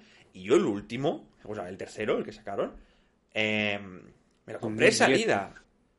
Sí, sí, sí. Me lo compré salida, me dio, o sea, no, no vi, no vi crítica, no por qué, porque yo dije, hostia, es que esta saga me mola mucho. El tráiler del E3 fue una cosa de locos con el oso aquel radioactivo raro, eh, una, una cosa guapísima. Me salió rana, ¿me entiendes? O sea, que a veces que te puede salir súper mal, ¿sabes? Claro. O sea, te puede salir bastante mal el hecho este de tener como unas sagas idealizadas y que luego te metan ahí, yo qué sé, un Call of Duty Ghost, ¿me entiendes? Y luego, por ejemplo, está el David, en que ya se está, quejando de, se está quejando del remake de Pokémon y se va a comprar el no ha salido. Pokémon y ya está diciendo que va a criticarlo. Sí, me voy a coger fiesta. Sí, sí. Este juego es puta basura, llevo 78 horas y no le veo nada bueno. Bueno, en, en Nostale llevaré. pff, Es una puta mierda de juego. ¿Quería decir algo, eh, Cristian? No, no, no, estaba aquí flipando porque me estaba haciendo Ah, no, sí, quería el- decir cuando he dicho el Ghost, no, ¿cuál, eh, ¿qué era? ¿Otro Ah, juego que el Ghost. muy mal? No, no, digo que el Ghost está de puta madre, yo tengo platino de ese No juego. pues, no, pues sacaron un juego que rompió el Call of Duty, no me acuerdo cuál. Creo que fue el host. Pero es que, pero es que con el Call of Duty, con el Call- of Duty pasa cada año. No, Siempre- pero el Call of Duty, Call of Duty iba muy bien, ¿vale? Incluso Sí. con Black Ops 2 salió bien, pero luego me parece que sacaron el Ghost y, y, Y y- y ahí, petó. ahí bajó. Siempre, Sí, En pero el porque la gente en el Call pensaba of que iba a ser una, continuación. Sie- Siempre nos pasa lo mismo. Siempre, siempre que sale un nuevo Call of Duty queremos volver al anterior y el anterior cuando estaba en ese año en curso decimos, hostia, pues quiero jugar al anterior. Siempre nos pasa lo mismo. A ver, está claro que para nosotros los Call of Duty ya nunca será lo mismo. Pero sí que es verdad que hay algunos, si el Ghost fue uno, que pegó un bajón. que petó la industria, petó, petó la saga. Recuerdo, yo recuerdo que Luego han ido remontando, por eso. Black Ops- Black Ops 2 pese a ser un juegazo, hemos tenido época de decir, vaya puta mierda de juego, y luego sale el Ghost y dice, hostia, pues quiero volver a Black Ops 2. Y así, pero con, con el anterior siempre. Con todos los Entonces, entonces, no creo que sea un ejemplo, yo creo, al menos me parece muy grande. O sea, No, es que, es que bueno, pero tampoco por no darle mucha bola al Ghost, pero, Pero creo que le fue pasa, por ejemplo, lo mismo al Battlefield. Está el Battlefield 3. Yo fue la cúspide de Battlefield, luego saca el 4. Y yo estaba, joder, es que es lo mismo que el 3. Y no es lo- a básicamente no es lo mismo. Prácticamente sí, porque sí que es una guerra, una guerra moderna. Pero decía, hostia, pero es que para esto me, voy Ba- me quedo en el Battlefield 3. Y sacó el 1, me empecé a ver gameplay del 1 y dije, pero esta qué mierda es, Primera Guerra Mundial. Bueno, sí, bueno, bueno, bro, está bro, bro. de- de- después del 4 hay, uno, hay otro, ¿eh? Sí, el sí. 5 y el Hardline. El His- No, no, no. El 5, el 5, el Battlefield 5 viene después del 1. Es- ese es el Sí. último. El 5 es el último. sí. el de Luego viene el 2021. Hardline, que ya es una- un complejo de fase, una puta mierda, que salió y un truño que no tiene nada por sacar. Y dice, "Venga, Es que sacamos el, problema- el problema que tiene Battlefield es que a, a partir del 3 no hay ninguno que pueda decir que es mejor que él. Entonces, decir, yo creo El problema 4 que también estaba muy bien. El 4 es una basura. Claro, el Battlefield No, 3 el- es como El el Call 4 of Duty estaba, el 4, 4 los estaba Call of muy bien porque te metía parece- la destrucción de mapas, te los metía, que era lo que Pero- le faltaba a Battlefield 3. Que sí, que sí, que, que está muy bien, que todo lo que tú quieras, pero si tú tienes dos gemelos, Te quedas Vale. con el primero, ¿no? Te, queda, te quedas con el primero y punto. ¿Qué mejor ha salido? Te quedas con el primero, que es el primero que has visto, el primero con el que más has jugado. O sea, tú, tú, si ¿Para qué tienes dos tengo amigos, tú, tú, tú si tienes dos amigos gemelos, Me acabas de poner, me acabas de poner la peor comparación posible porque prácticamente los gemelos nacen al mismo tiempo. Si me dices que Escúchame, tienes dos hermanos No, con dos años de diferencia, te digo, No. hombre, te quedas con el primero que lleva más tiempo jugando. escúchame, si tú tienes, tú, tú- tú- tú- en tu clase hay dos gemelos, no te vas a llevar igual de bien con los dos, te vas a llevar bien con uno. Con el otro Sí. normal, ¿no?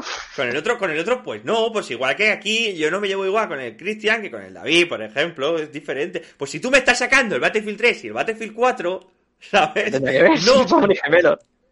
Ya, pero me refiero que el Battlefield 3 y el Battlefield 4, eh, si te has comido antes, si has mamado antes el 3 y te lo has gozado, si te sacan el 4 dices, ¿para qué voy a ir al 4 si ya tengo el 3? Eso Ya, ya estoy bien, ya, ya estoy contento. Si, si es lo Solo, mismo, solo es si el lo 4 mismo. mejorara al 3. Claro, si mejorara, pues aún, ¿sabes? El, el problema es que, el, por ejemplo, yo me acuerdo, el, el 3 y el 4 tienen los mismos tanques, el Abrams 1 y el T90. Dices, coño, tío, cambia el carro. Un T-34, eh, Los, los cobra, los cobra. Vaya, ya, vaya. entre un japo, un coreano, ¿no? Es- Antes, Los antes de seguir con el tema guerra, que, que te estás encaminando a, a Sí, yo tu que, sección. A tu La cabra tira para el monte. Exacto. Antes no, de seguir a tu no, que sección, dicho- aunque- No soy cristiano, a mí no me metas en el. Da igual, no, no, no, da igual. Eh, esto podríamos haberlo hilado muy bien, pero no me da la gana porque hay una última pregunta que es la que tenemos que hacer sí o sí. Entonces es la mejor manera de puntuar, ¿vale? No nos alarguemos mucho más, ¿vale? Simplemente que cada uno diga una. Al final, ¿en- ¿con qué nos quedamos? Pues si cada uno va a decir algo, que empiece la vida entonces. Exacto, Ávila, empieza. Yo, eh, si se puntúa, al menos que se divida en diferentes categorías, como son gráficos, historia, sonido, jugabilidad y todo el rollo. Y aunque se puntúe, si podéis huir de eso, mejor, la verdad. No hay nada mejor que el juicio propio al ver el juego, que no lo que digan cuatro tontos y ya está. Pagarlo. Caliente va hoy el cabrón. Es que yo creo que algún día leíste una review de un juego que te gustaba mucho y leíste que era una puta mierda y, Y te ha picado. y te has traumatizado. Ya lo sabes, la. Yo nunca ni he visto puntuaciones porque me parece una tontería, pero oigo a gente decir, uff, es que este juego tiene un 5 en Metacritic, es que esta peli tiene un 6. Digo, tú eres tonto. ¿Qué haces Eh. diciendo esto? Mírate un gameplay, mírate el trailer, mírate cosas. Ya, No yo juego te diga esto y no lo hagas porque, oh, Nah, el papel de hater te lo han quitado yo. Eh, por favor, ¿puedes repetir otra vez la pregunta, pero quitando comprar juego? Porque yo creo que este hombre compra sus juegos. Bueno, Ya, ya, ya, ya, sí, sí, sí. Lo pirateo. A ver, Bueno, mira, Rubén, Rubén, Rubén, dale. eh, ¿Cuál es la mejor manera de puntuar o de valorar un videojuego? yo estoy con lo que he dicho antes. Yo intentaría quitar de en medio los numéricos y tiraría por eso, por hacer una review en condiciones y luego ponerte resumidos los puntos buenos y malos y que tú cojas, vayas abajo en dos, en- es que coño, en dos minutos, en un minuto te has leído todo lo bueno y todo lo malo, al menos aunque sea desde el punto de vista de una persona, y ya puedes hacer un juicio de valor. Es decir, pues esto, esto, esto, esto me ha gustado y esto la verdad es que si es malo me echa para atrás, pero yo con un número puedo decir, vale, tiene un 7. Es un 7. Ya. Ya, eso sí. Dale, dale, David acaba de dejar el teléfono, chicos. ¿Estáis preparados para su super, super opinión? Venga, David, dale. Yo lo que haría sería en plan de ponerlo también por jugabilidad, historia y tal, como lo hizo Hobby en los inicios. Y después yo, yo la mejor opción que veo es el sello. El sello la mejor opción es en plan de, mira, ha pasado unos estándares que tiene la compañía, por tanto recomendamos el juego. Y ya está. Y no le pongo ninguna nota, que cada uno juzgue el juego y le ponga la nota que, que quiera. Dale, eh, muchas gracias, David. Dale, Paul. Creo que una mezcla entre lo de hobby- lo que eran hobby consolas y lo que ha hecho Rubén de al final que te ponga una review ¿no? de dedo para arriba, pues esto lo bueno, esto y esto, pues gráficos, que por ejemplo, gráficos un 8, eh, jugabilidad un 7, nota media un 7,5, pero luego te ponga es, bu- es bueno en esto, en esto, en esto, es malo, a lo mejor el personaje principal no está de todo desarrollado. Que te dé más opciones que no solamente el número plasmado, que te dé la opción del número, más la opinión que ha tenido la- el, el que ha hecho la revista, o, que ha hecho- o el que ha hecho la. El El que ha juzgado el juego. Sí, eso sí. Vale, muchas, muchas gracias, Paul. Dale, dale, Cristian. Bueno, ya se ha dicho un poco todo, ¿no? Pero yo sí que sería partidario de que se ponga la nota, aunque yo no le haga caso, porque como tú antes también has dicho, más que nada porque llame la atención, ¿no? Decir, hostia, una nota, ¿no? Y una mezcla entre un análisis extenso para el que se lo quiera leer y luego los puntos clave de lo que te haya llamado la atención junto. Es que realmente sería todo, en plan, dar todas la- las herramientas posibles para que la gente pueda decidir si eso quiere leer o si quiere ir directamente a los, a los puntos clave. Hmm. Sobre todo, ver gameplays, en mi opinión. También. Vale, muchas gracias, Cristian. Dale, dale, Jordi. Bueno, yo más o menos como Cristian. Yo creo que para mí lo que más me gusta es una review escrita o, en vídeo sobre las cosas buenas y malas del juego, un resumen, los puntos fuertes, los puntos débiles y acompañado de una nota numérica. Sí. Eh, comparto, comparto justo lo último, lo último que has dicho de los puntos fuertes, los puntos débiles. Es algo que a mí me flipa mm, a la hora de tener una pequeña idea de, cómo es ese videojuego. Luego huir un poquito de las notas, pese a que yo he dicho que es un buen claim. Eso sí que es cierto. Pero creo que debemos eh, evolucionar a evitar este, este tipo de claims y intentar ser un poquito más críticos, sobre todo en la época en la que vivimos de fake news y toda la movida, que todo lo, lo primero que vemos lo, no lo comemos con patata, lo compartimos y a tomas por culo.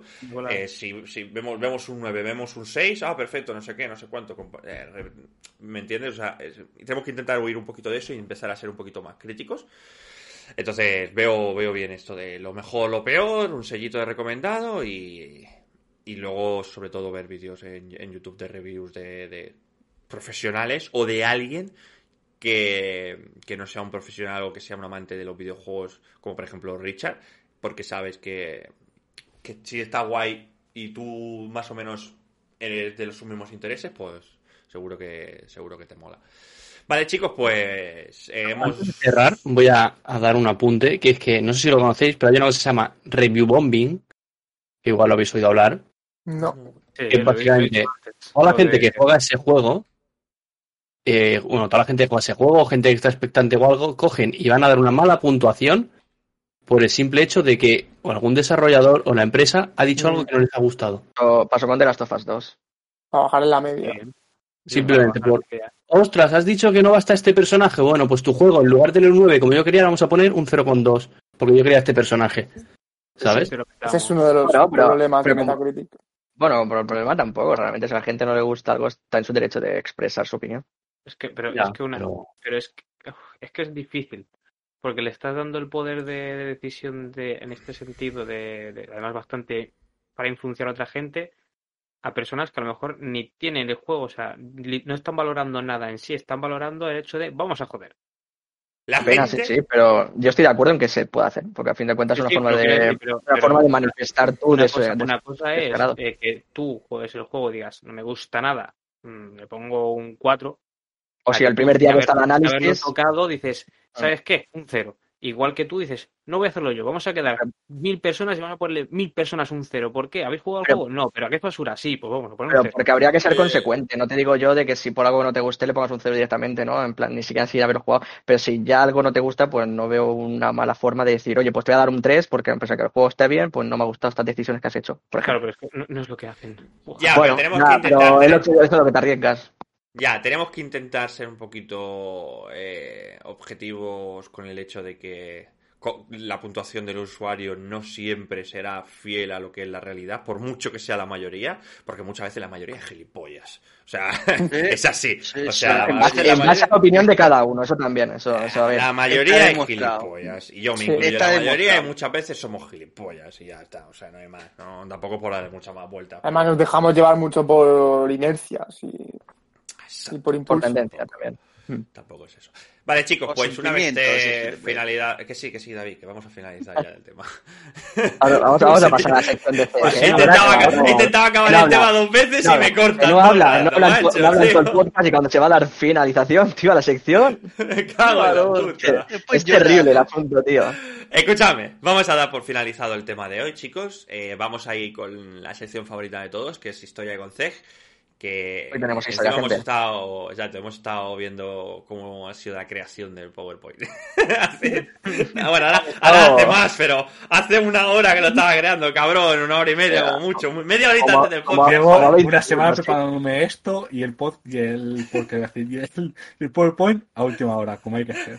Como hace Claro, en es que lo curioso, claro, lo curioso es que Cartulina, bro.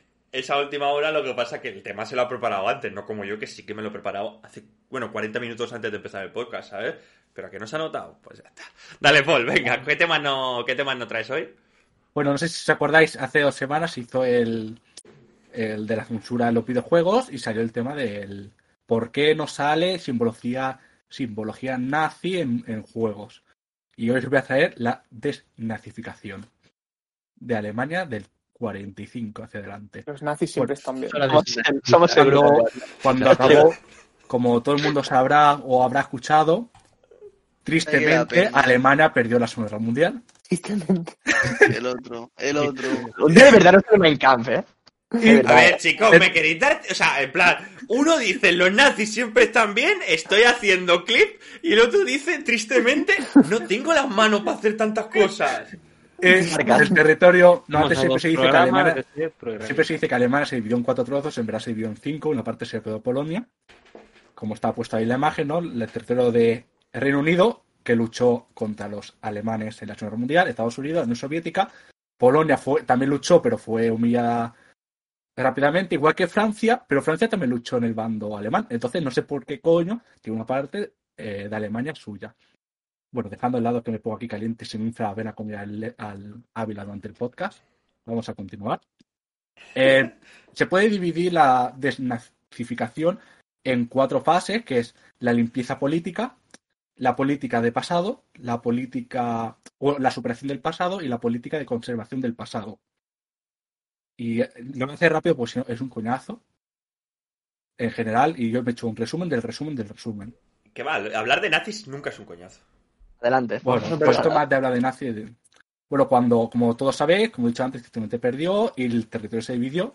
Y cada territorio fue administrado por las potencias vencedoras y Polonia. Pero Polonia se anexionó y esa parte alemana desapareció.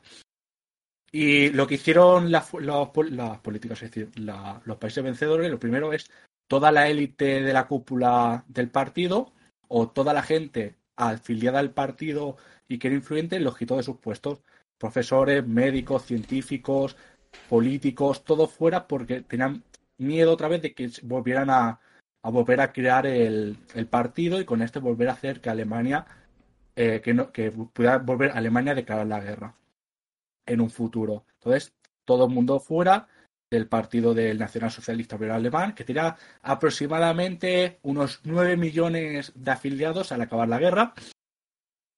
Y al final ha quedado así, dejó de existir. Y lo primero, claro, como he dicho, y, Bueno. fueron también- y aparte fueron juzgados, como uno de los más famosos, los tribunales de Nuremberg, donde ahí sí que se juzgó a la élite del partido que quedaba viva y- o que pudieron coger, igual que a uno, al científico creo que ninguno, pero sí que, por ejemplo, altos mandos del ejército que fueron juzgados en esos tribunales. Pero aparte, en cada territorio eh, administrados por ellos, hacían sus juicios selectivos y, por ejemplo, a las SS se les identificaba porque aquí debajo, en el aquí, se tatuaba el, el- el- el tipo de sangre que tenía.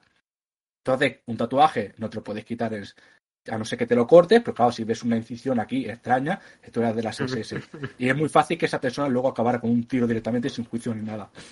Por ser, por pertenecer, por ejemplo, a las SS.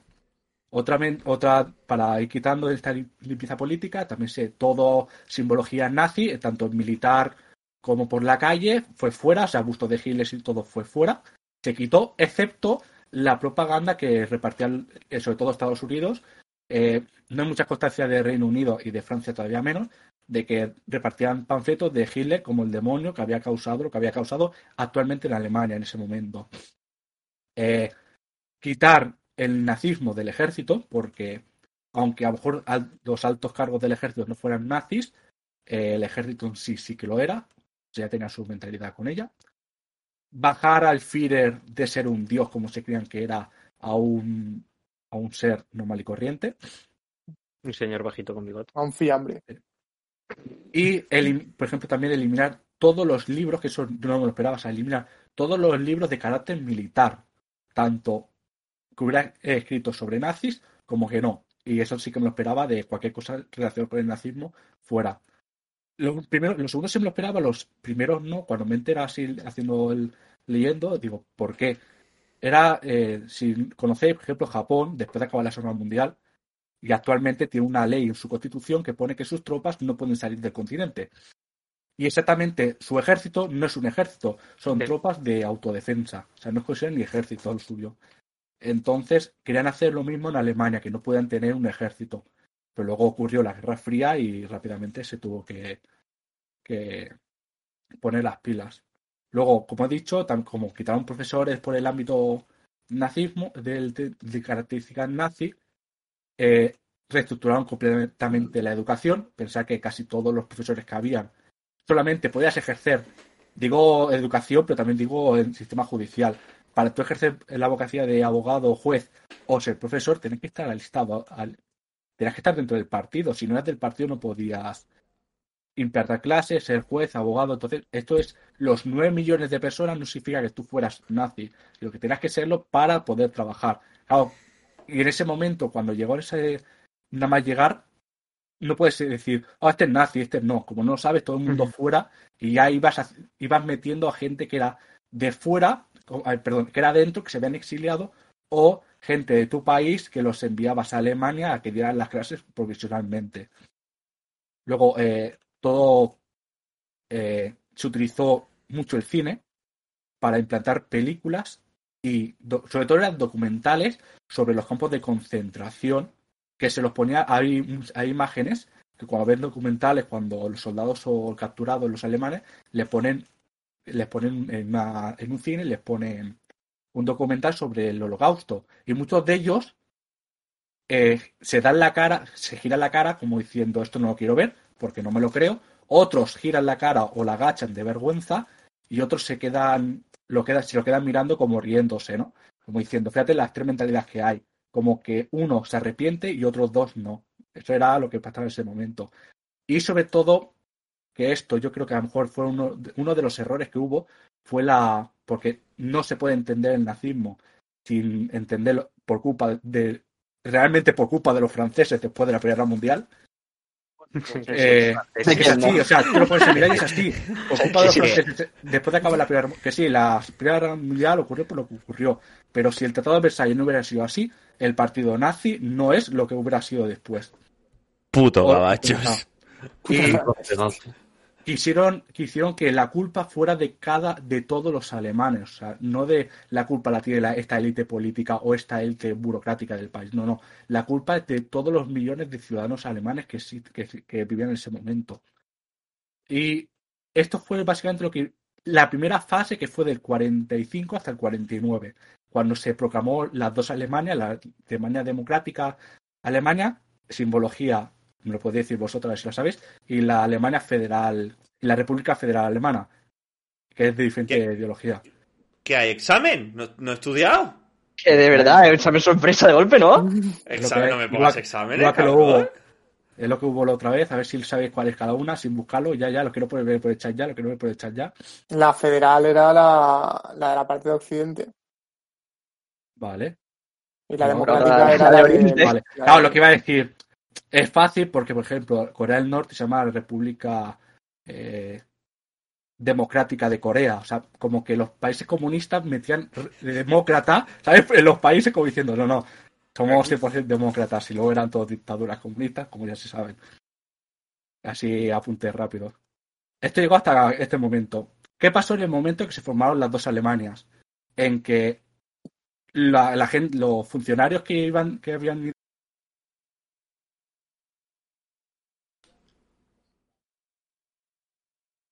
de Reino Unido, de la Unión Soviética, construido eh,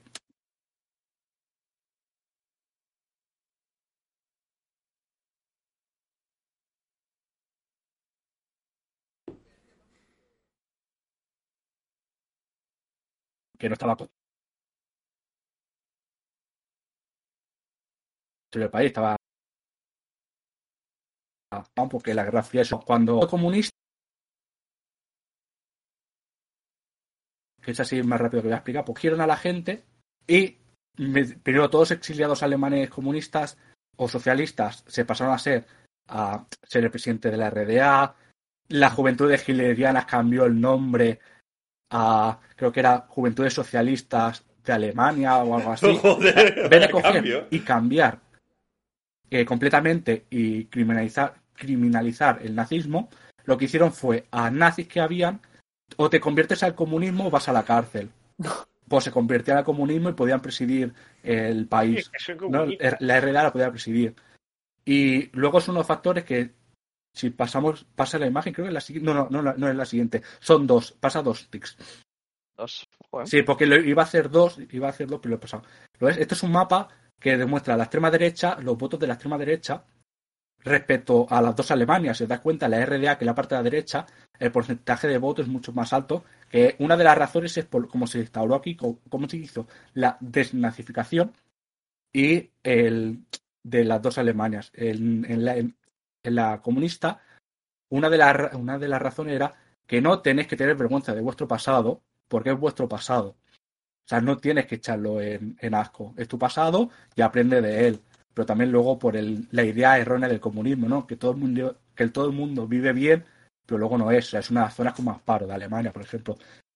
Eh, y eso era básicamente el sistema comunista, ¿no? O te pasa el comunismo, se hizo sus juicios, se encausó a gente, pero el expolio, por ejemplo, de científicos fue bastante grande para la Unión Soviética. Luego, en el lado. Yo me voy a centrar sobre todo en occidental, porque básicamente se resume así el, comun- el comunista y lo que he estado indagando, buscando, que me ha costado bastante.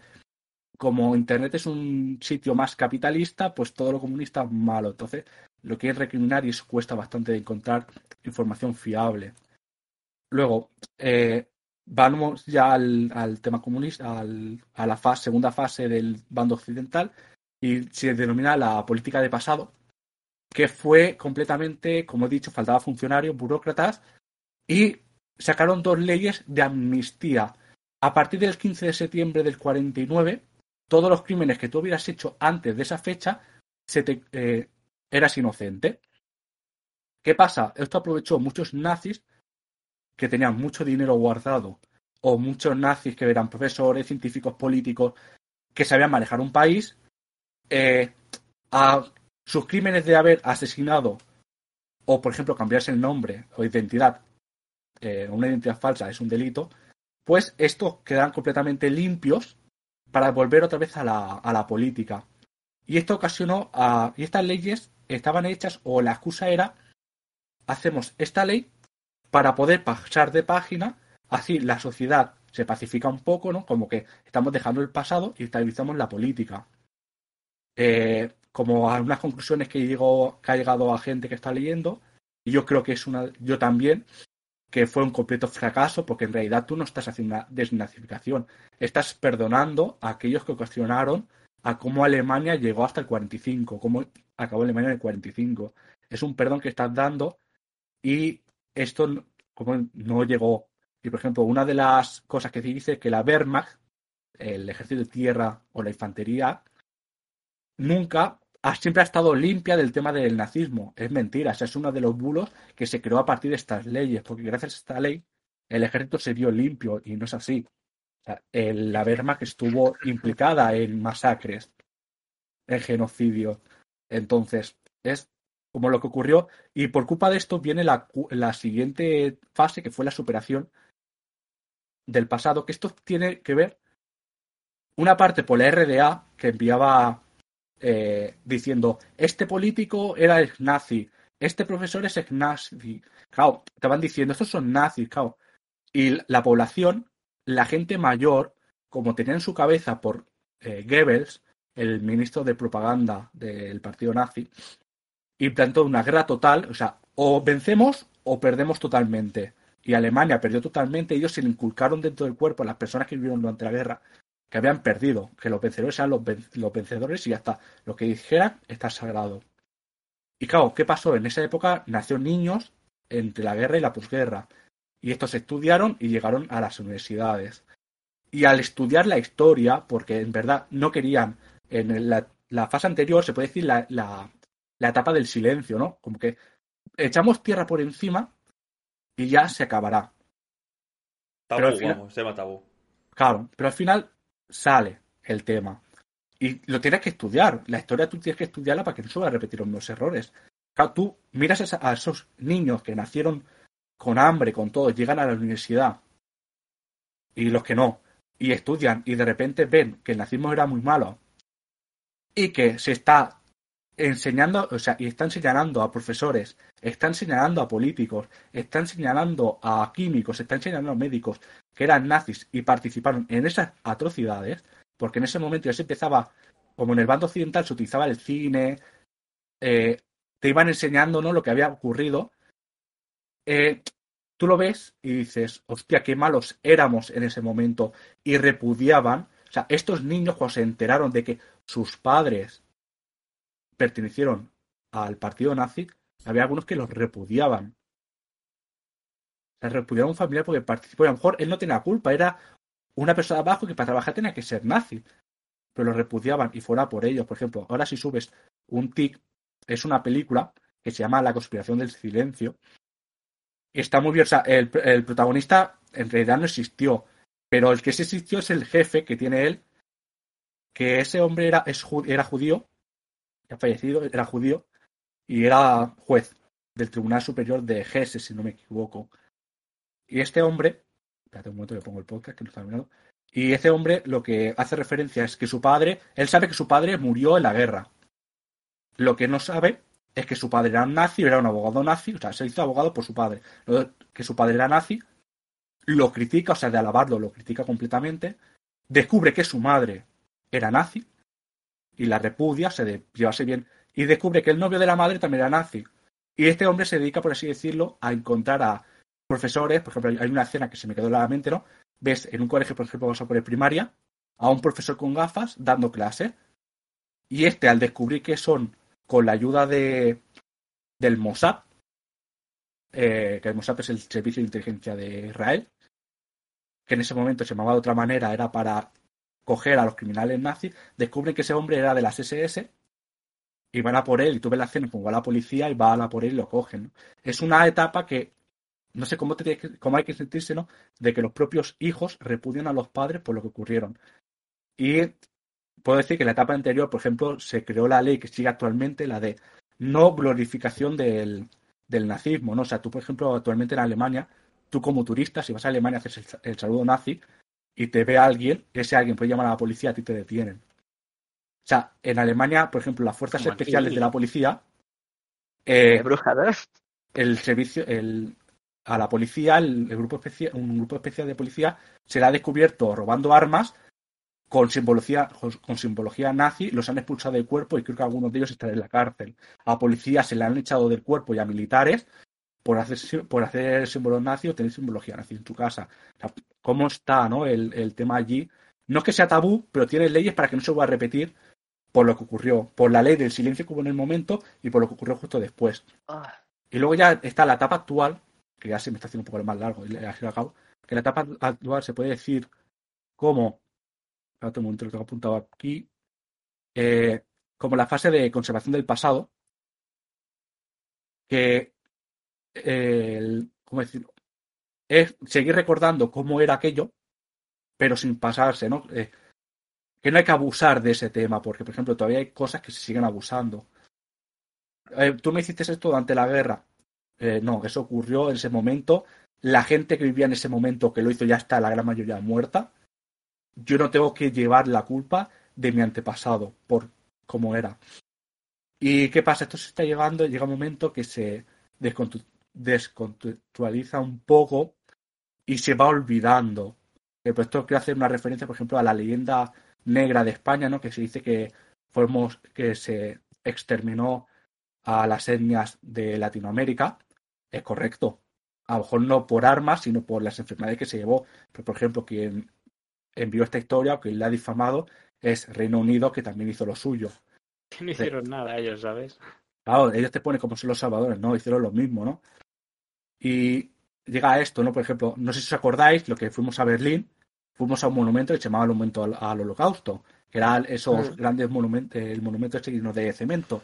que tú Pero eso los judíos solo, ¿no? Sí. Era, no era el Holocausto en general, si no me equivoco.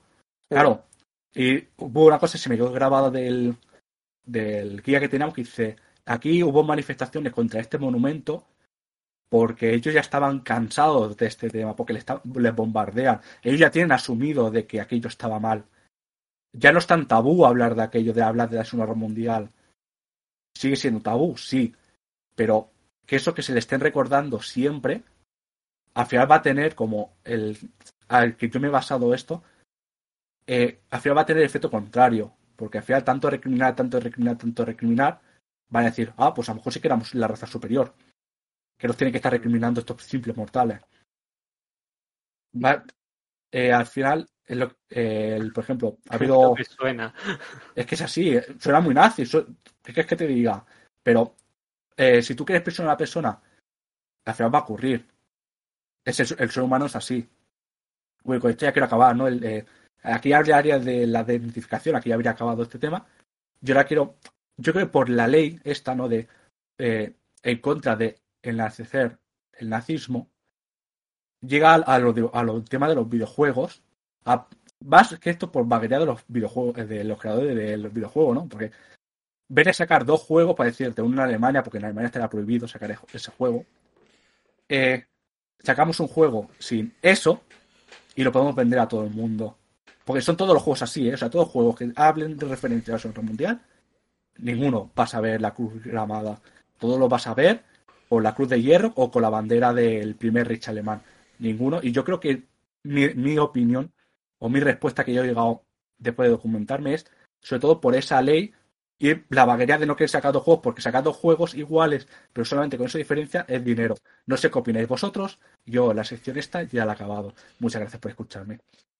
Porque eso no se ha complejado, es lo único que digo. Tremenda sección te ha quedado, Lilceg. Me cago en la hostia, ¿eh?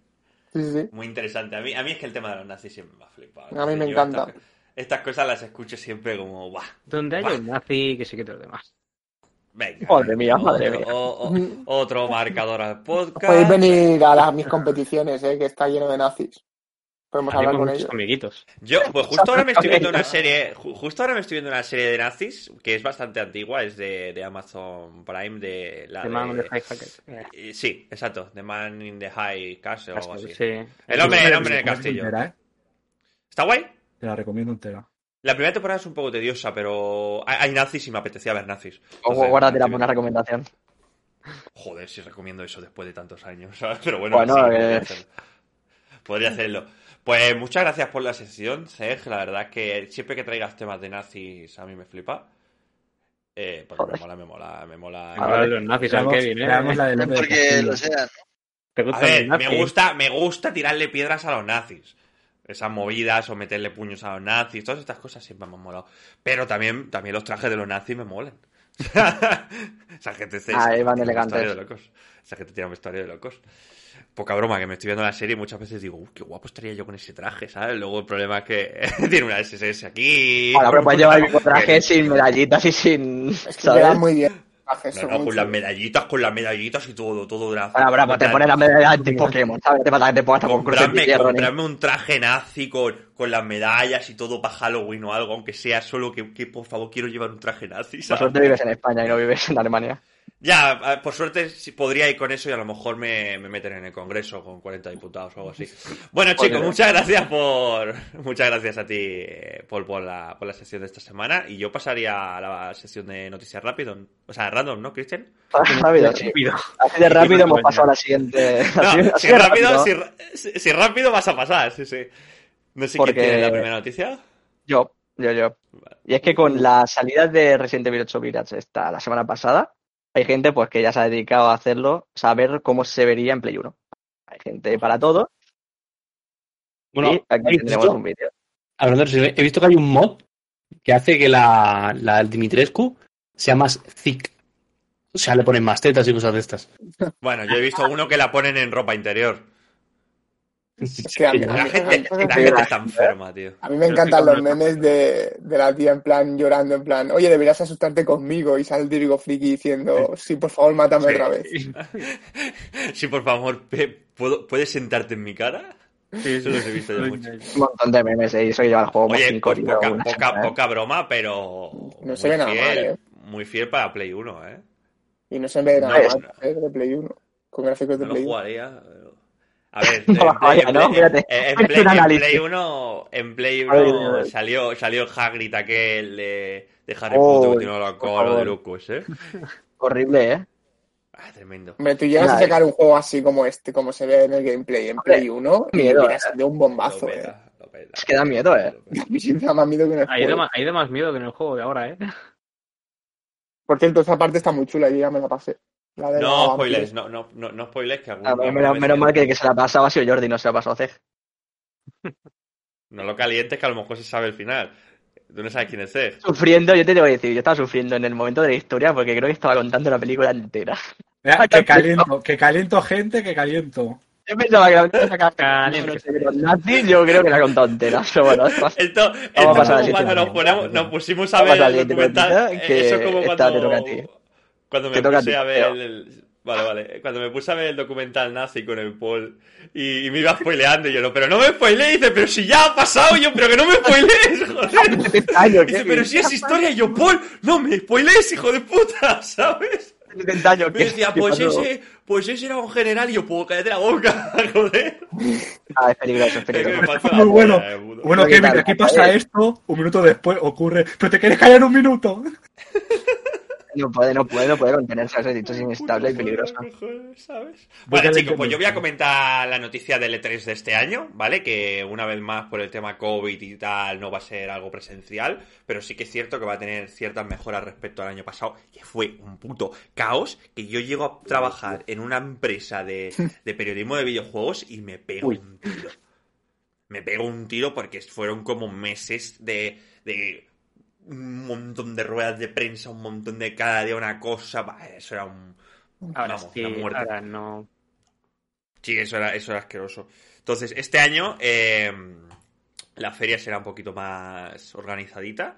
Van a sacar. Esto me parece que abrirá, su, mira, abrirá sus puertas el 7 de junio, ¿vale?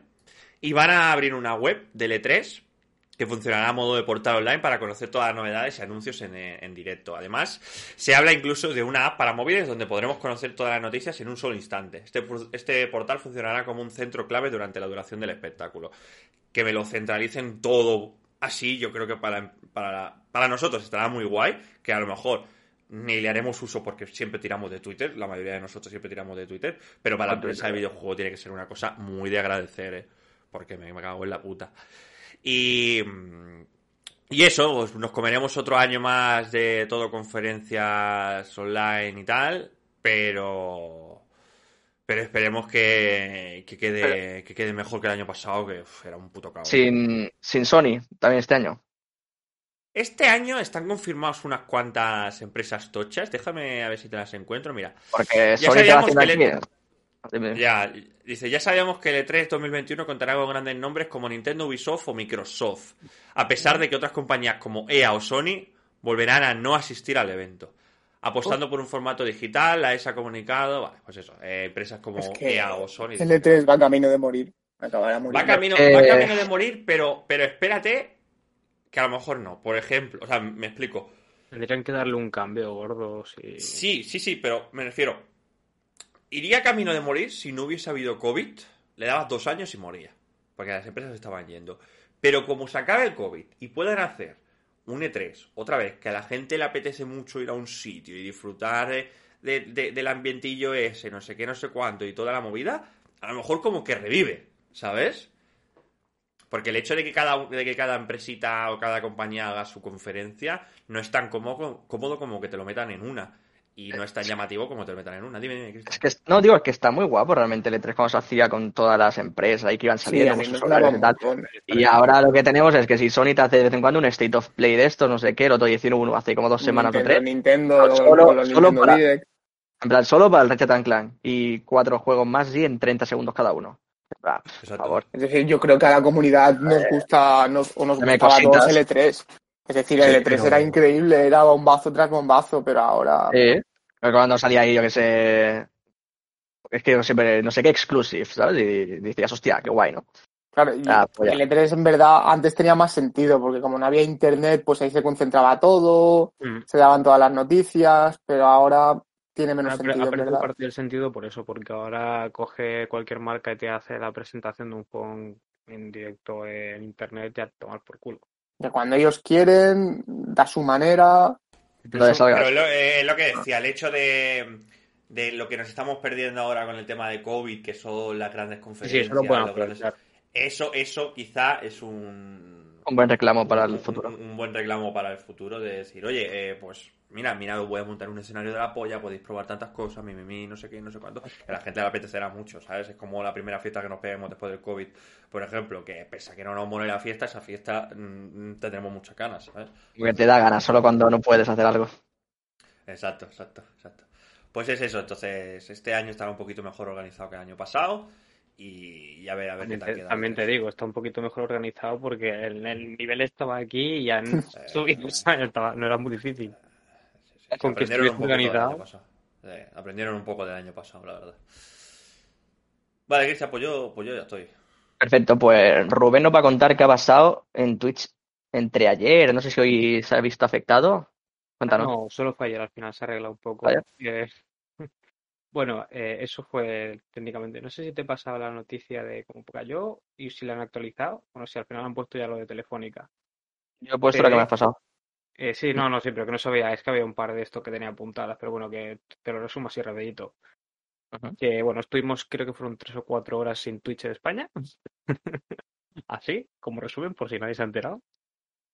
Y, y bueno, se ve que se debe a que un juzgado de Madrid, bueno, un juzgado, digo un juzgado, como si fuese juzgado de lo mercantil, creo que ha sido, por el tema de protección de derechos de autor y todo, todo este rollo, le dio permiso a Telefónica para bloquear eh, cualquier URL y cosas así sin supervisión judicial.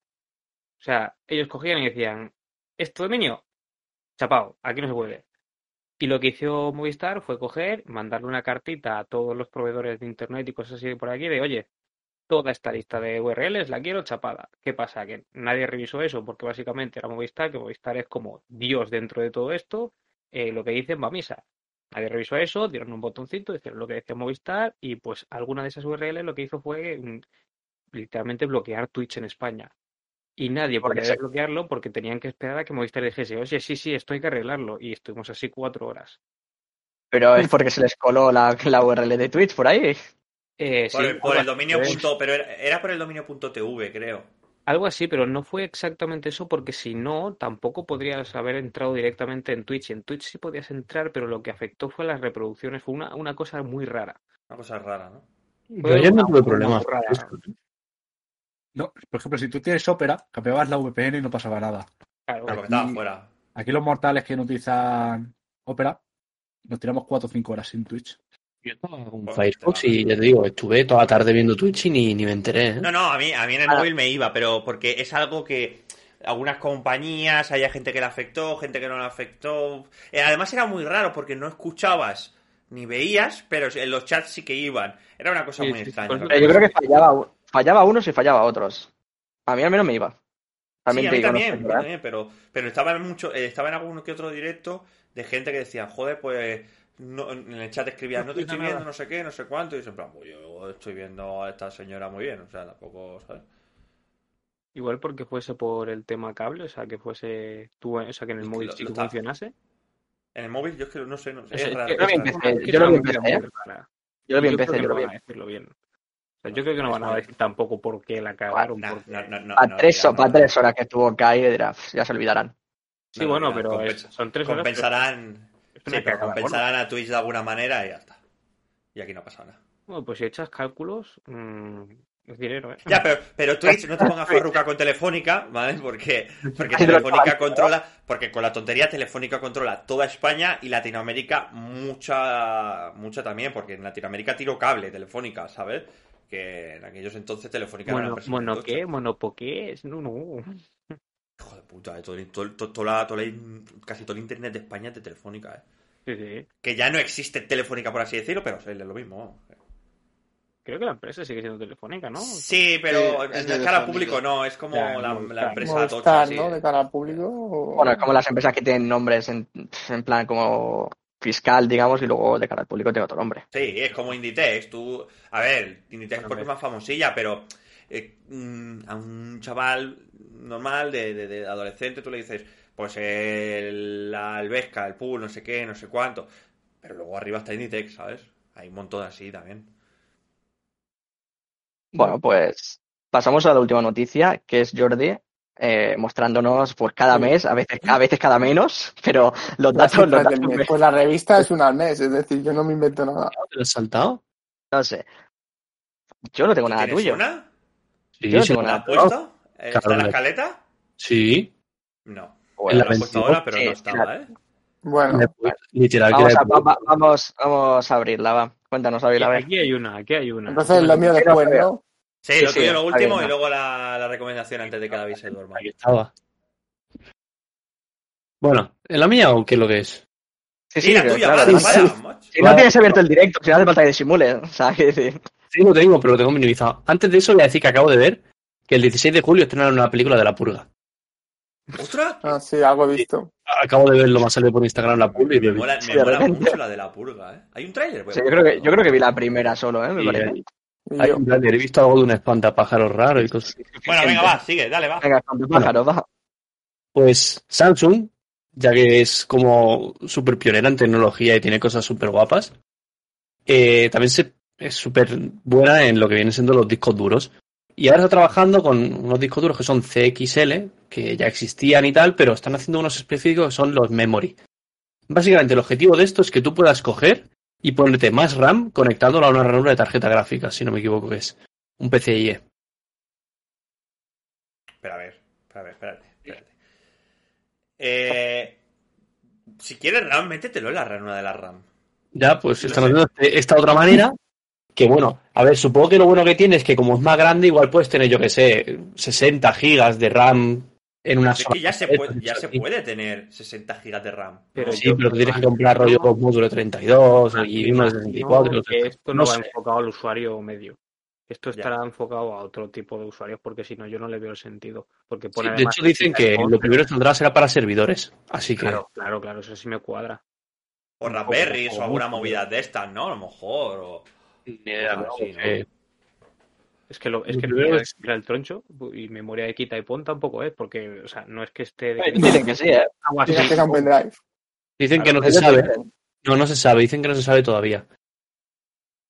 No se sabe si se podrá desconectar en caliente. O sea, a ver, si tú apagas el ordenador lo puedes quitar, sí, obviamente, pero igual que la RAM, ¿sabes? Tú no, tú Pero por si acaso tienes nunca te claro, desconectes, no, no no te puedes. desconectes en caliente. Vaya a ser que te dé un calambre o algo. Tú no te desconectes nunca en No, caliente. es que va a ser como que tú dices, ¿no? Desactivar un USB o de eso, ¿o qué? Exacto. Tú siempre quitar con seguridad y esa Y movida. hasta que no escuche el pitidito no lo quites. Exacto. Y lo que dice que quizá cuando hagan el 2.0, quizás también pongan, ponen que sea persistente, es decir, que se pueda guardar cosas, ¿sabes? Será como un disco duro y RAM a la vez, algo así raro. Eso, eso sí que es una Pero- locura, ¿eh? En verdad. Pero, el pero, pero ¿qué ocupas? ¿La memoria del, de la RAM como disco duro? Y, entonces, ¿qué, qué, es de lo, ¿qué es lo que tiene? ¿No tiene dos compartimentos? ¿O cómo va? Eh, No lo sé, supongo que puedes asignar una parte del disco a RAM o que simplemente te coge toda la parte que quiera de RAM mientras no esté ocupada, no sé cómo irá. Depende, depende del formato de. Bueno, depende cómo sea la. Joder, lo físico de, de- de cómo esté hecho ese disco duro. Yo sé que hoy en día puedes utilizar USBs, memorias externas, como, como RAMs. No es recomendable porque te lo petas en cero coma. Yo me acuerdo de meter un USB para probar esto hace unos años, pero era un USB muy pequeño de 2 gigas que literal me duró media hora. Que petó el, ¿Se rompió? el USB. El USB petó. O sea, claro. O sea, el- los USB tienen como un máximo de escrituras, ¿sabes? Sí, van por ciclos. Exacto, van por ciclos. Entonces, lo utilicé como RAM. Entonces, esos ciclos se los fundió. De verdad es que. Y cuando, y cuando me di cuenta dije, si no detecta el USB, ¿qué ha pasado? ¿Qué ha pasado, no? ¿Qué ha pasado? investigando y tal, dije, pues ya me fundió los ciclos, ¿sabes? Ay, pues Entonces, bueno, depende de la en, estructura. en un funcionamiento habitual esto tendría que durar unos 10 años, que es lo que tardarías en comerte estos ciclos. El que, bueno, pues a mí me ha durado 10 minutos. No, no, pero literal que me duró media hora, ¿eh? Claro, era un USB de estos promocionales que te daban con no sé qué. Claro, no era un USB bien, ¿sabes? Y, y era eso de 2 gigas o 3 gigas, una cosa ínfima. Que yo me acuerdo que según que me lo peté. Entonces, a lo mejor esto, eh, claro, estará mucho más desarrollado, ¿sabes? Pero que estaría muy guay que el disco duro y la RAM fuesen lo mismo para, ahorrar espacio, movidas, ¿eh? Pero, se- pero sabes que en el chat se han quedado con ganas de que David opine de este tema, ¿eh? Sí, la directa para opinar. Porque, porque creo que Kinegua ha canjeado que hable David. O sea, El David se Yo, tiene que mí no sé, yo, no te puedo asegurar que vaya a hablar porque aquí no sé si hay hidrógeno, ¿no? Aquí no obligamos a nadie a hablar, ¿no? no hay hidrógeno, Pero- a, mí, a mí ese tema me la suda cinco pueblos porque eso nunca lo Pero voy a ¿qué tener. opinas? Así que, ¿Pero qué opinas? ¿Te gustan estas RAMs de quita y pon? que un, un disco duro, lo que dice el Kevin, a la que tú vas sustituyendo, se rompen. Los SSD tienen vida útil por eso, y esto lo va a petar. No, porque esto está hecho de para eso. Sí, ¿eh? sí, sí, sí, ya te lo explicaré. Como, como tres cilindros de 260 A ver. caballos. Ya te lo ¿Qué tiene explicaré. que- Pero si esto es, es lo que dice Kevin, esto está lo hecho supuestamente para Sí, sí. no que el, el colgado este Claro. coja un USB y no se Que RAM. no, es mi, que no es mi USB, que yo me inventé eso, ¿eh? Que esto está Hay hecho muchas para eso. cosas que dicen sí, sí, sí, sí, y La después no. gente de Samsung precisamente no son tontos. Sí, sí, Pero bueno. tampoco los de Toyota. Que, que dejemos al like que suficiente tiene con estar vivo. Yo me imagino Eh, el, el que cuando has dicho lo del USB, luego has dicho, no, es, es promocional de esto. Lo compras, lo destruyes, vas a la tienda, oye, que no me ha funcionado ni tres horas, que esto que mierda me has vendido. Y ya está. Exactamente. No, son de esos que se te, se te autoformatean. No, no, una locura. Yo ese, ese, ese pendrive dije, pues adiós pendrive, ¿sabes? Pero hasta luego, dos gigas, ¿sabes?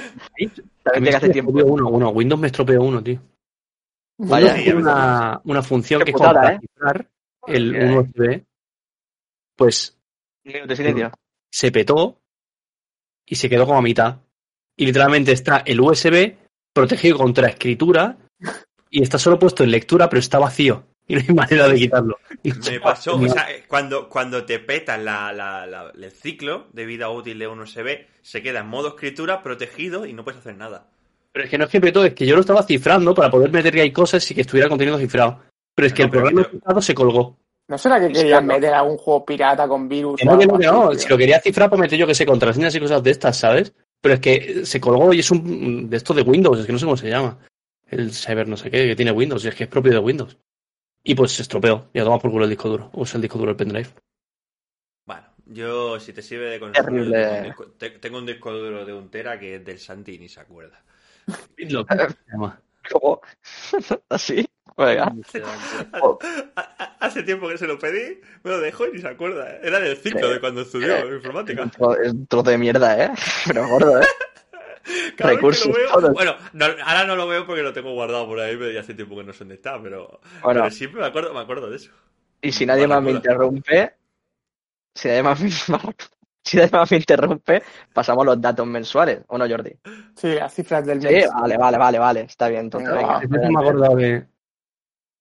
No te ¿Eh? acuerdas ya de, No ya no te acuerdas de nada. cállate, cállate, cállate. to- Le toca a Jordi. Ya, vez ya me nadie, vas a interrumpir la noticia. no habla nadie más, solo tú, Jordi, adelante. Venga, va. Esto no sé si lo habla del hidrógeno, por favor. A lo mejor sí, pero no, no me acuerdo. Que hace poco se subastó otra, otra copia del Super Mario Bros. por 660 mil dólares.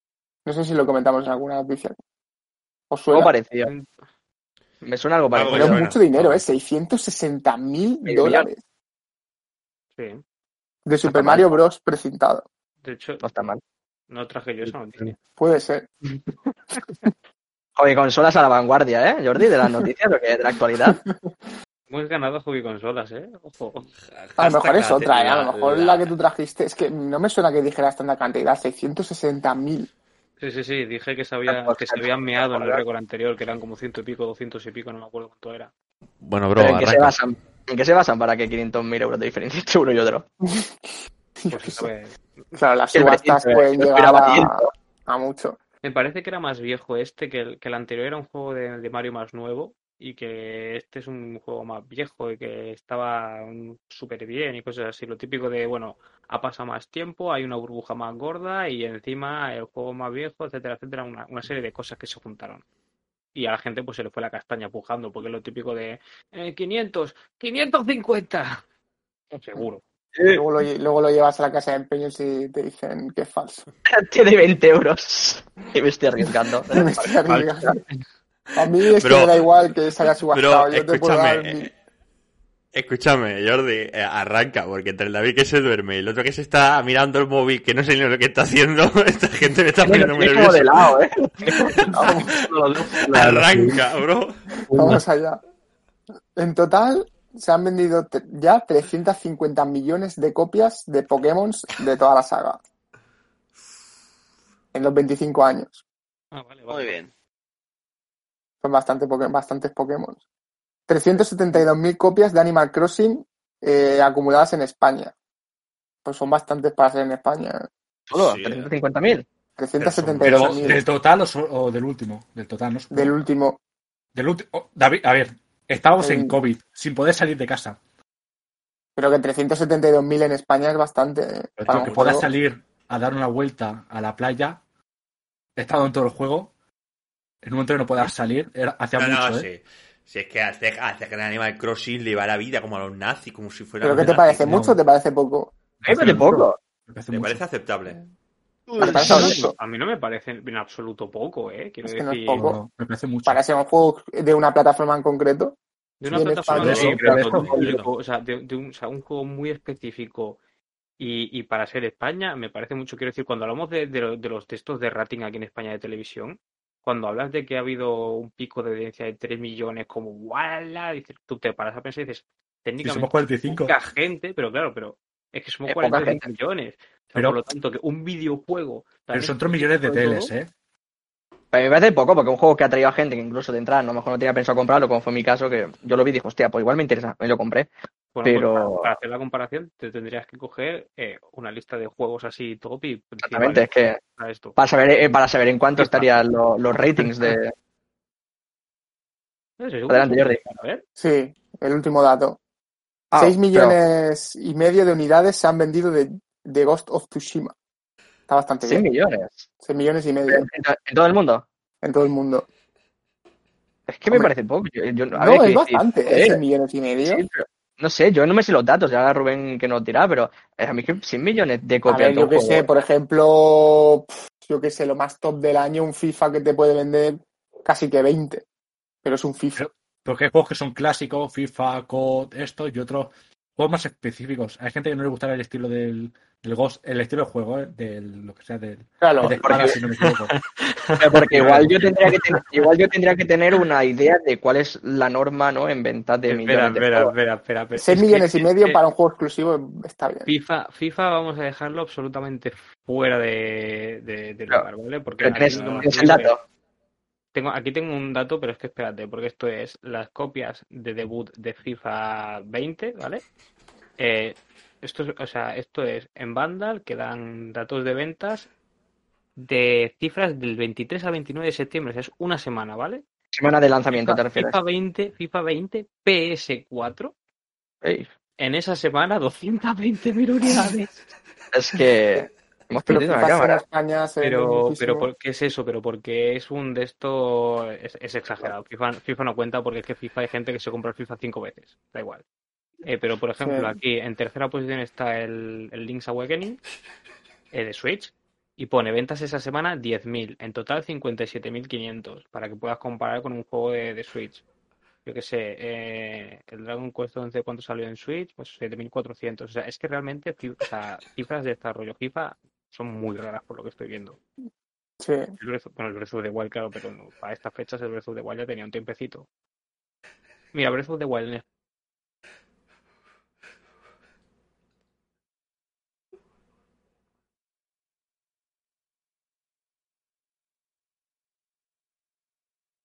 España ha vendido 300.000 unidades. Había 300.000 unidades. O sea, yo creo que son, lo de Animal Crossing son unos números muy Sí, decentes. sí, a lo mejor el de Last of Us te vende también 200.000 o algo así, ¿sabes? Te digo, pero el, el marketing que tuvo de Last of Us por la pandemia ha sido lo mejor que le ha venido. Claro, además, ¿De Last of Us o el Animal Crossing, dice? El Animal Crossing. Es así, o sea, yo, yo creo que ha salido otra, en otra época, en otra época, perdón. Eh, bueno, sí, si no hubiera estado el COVID y no tiene esas ventas. Ya, puede ser. 21. Pero Sí, sí, eso, que son cifras buenas, son cifras buenas. Porque el FIFA juega aparte. Los... Y los Call of Duty ahora ya no tanto, pero en su época también jugaban aparte. Ah, y ahora ya no te ponen las de esto. Bueno, pero joder, tenemos que coger más que el COD, por ejemplo, el Warzone. Sí, sí. Oye, pero es que mira, es que aún así, eh, ahora mire, he llegado a, a octubre del año pasado. En octubre del año pasado, el ranking, lo que pasa es que aquí ya no ponen unidades, pero el ranking era eh, las dos primeras posiciones son en el FIFA 21, en PS4 y en Switch, pero la tercera posición es el Animal Crossing, ¿eh? En octubre. ¿Y la GTA no está por ahí? Eh, no, la verdad es que... ¡Ah, sí, sí! ¡Octavo! Siempre está, siempre está. El GTA siempre está. Siempre- el De GTA hecho, a veces está. te encuentras que lo- a veces hay meses que los más vendidos en la lista está el FIFA de 21 y el FIFA del año anterior. Y el, Ah, Eso y el, sexto, el sexto está Minecraft para Switch. Increíble lo que sigue vendiendo Minecraft, ¿eh? Habla- hablamos, hablamos de que GTA igual, yo no sé cómo hay alguien en el mundo, en la Tierra, que no tenga el GTA todavía. Es, pero el es el Minecraft- momento. Minecraft, gente. que no hay Minecraft, joder. Hostia, tú. Venga, va, sigue, Eso- sigue. ya esos son está, todos- ya he acabado, ya he acabado. esos son todos los datos del mes. Es que los demás no me interesan, es decir, 36. no, 36. Pues hay, Ahora, otro que vale. pone, hay otro que pone 36 millones de juegos, 36 millones de juegos de la saga Total War ha distribuido de Creative Assembly. Este dato es una mierda, no me interesa. Ah, Todos los datos no sé cuántos serán, ¿eh? También te digo, pero a alguien le Dímelo a la, cara en la calle, desgracio, que te parto entonces. en la Minenari. Pero digo, pero digo, hay, hay alguien, Jordi, que le interesará, supongo, que esté escuchando esos No, datos. mira, te las voy a decir, las que, las que son una mierda te las voy a decir rápido.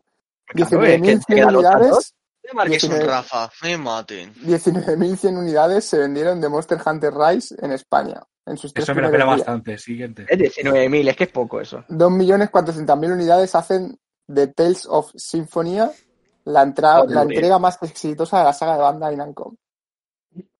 Ah, vale. Y 2.500 2.500.000 copias se han vendido de Street of Rage 4 en un año.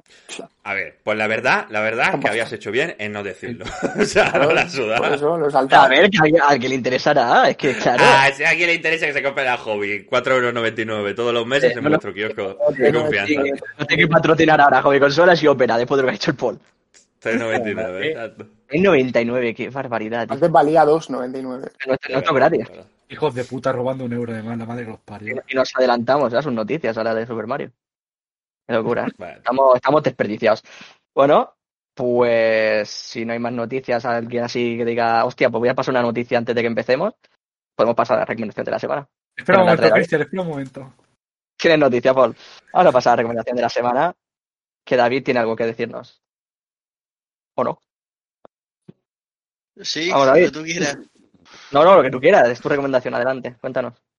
Este es un anime el cual se me explicó barra y me spoileó, pero aún así me lo voy, me lo estoy viendo.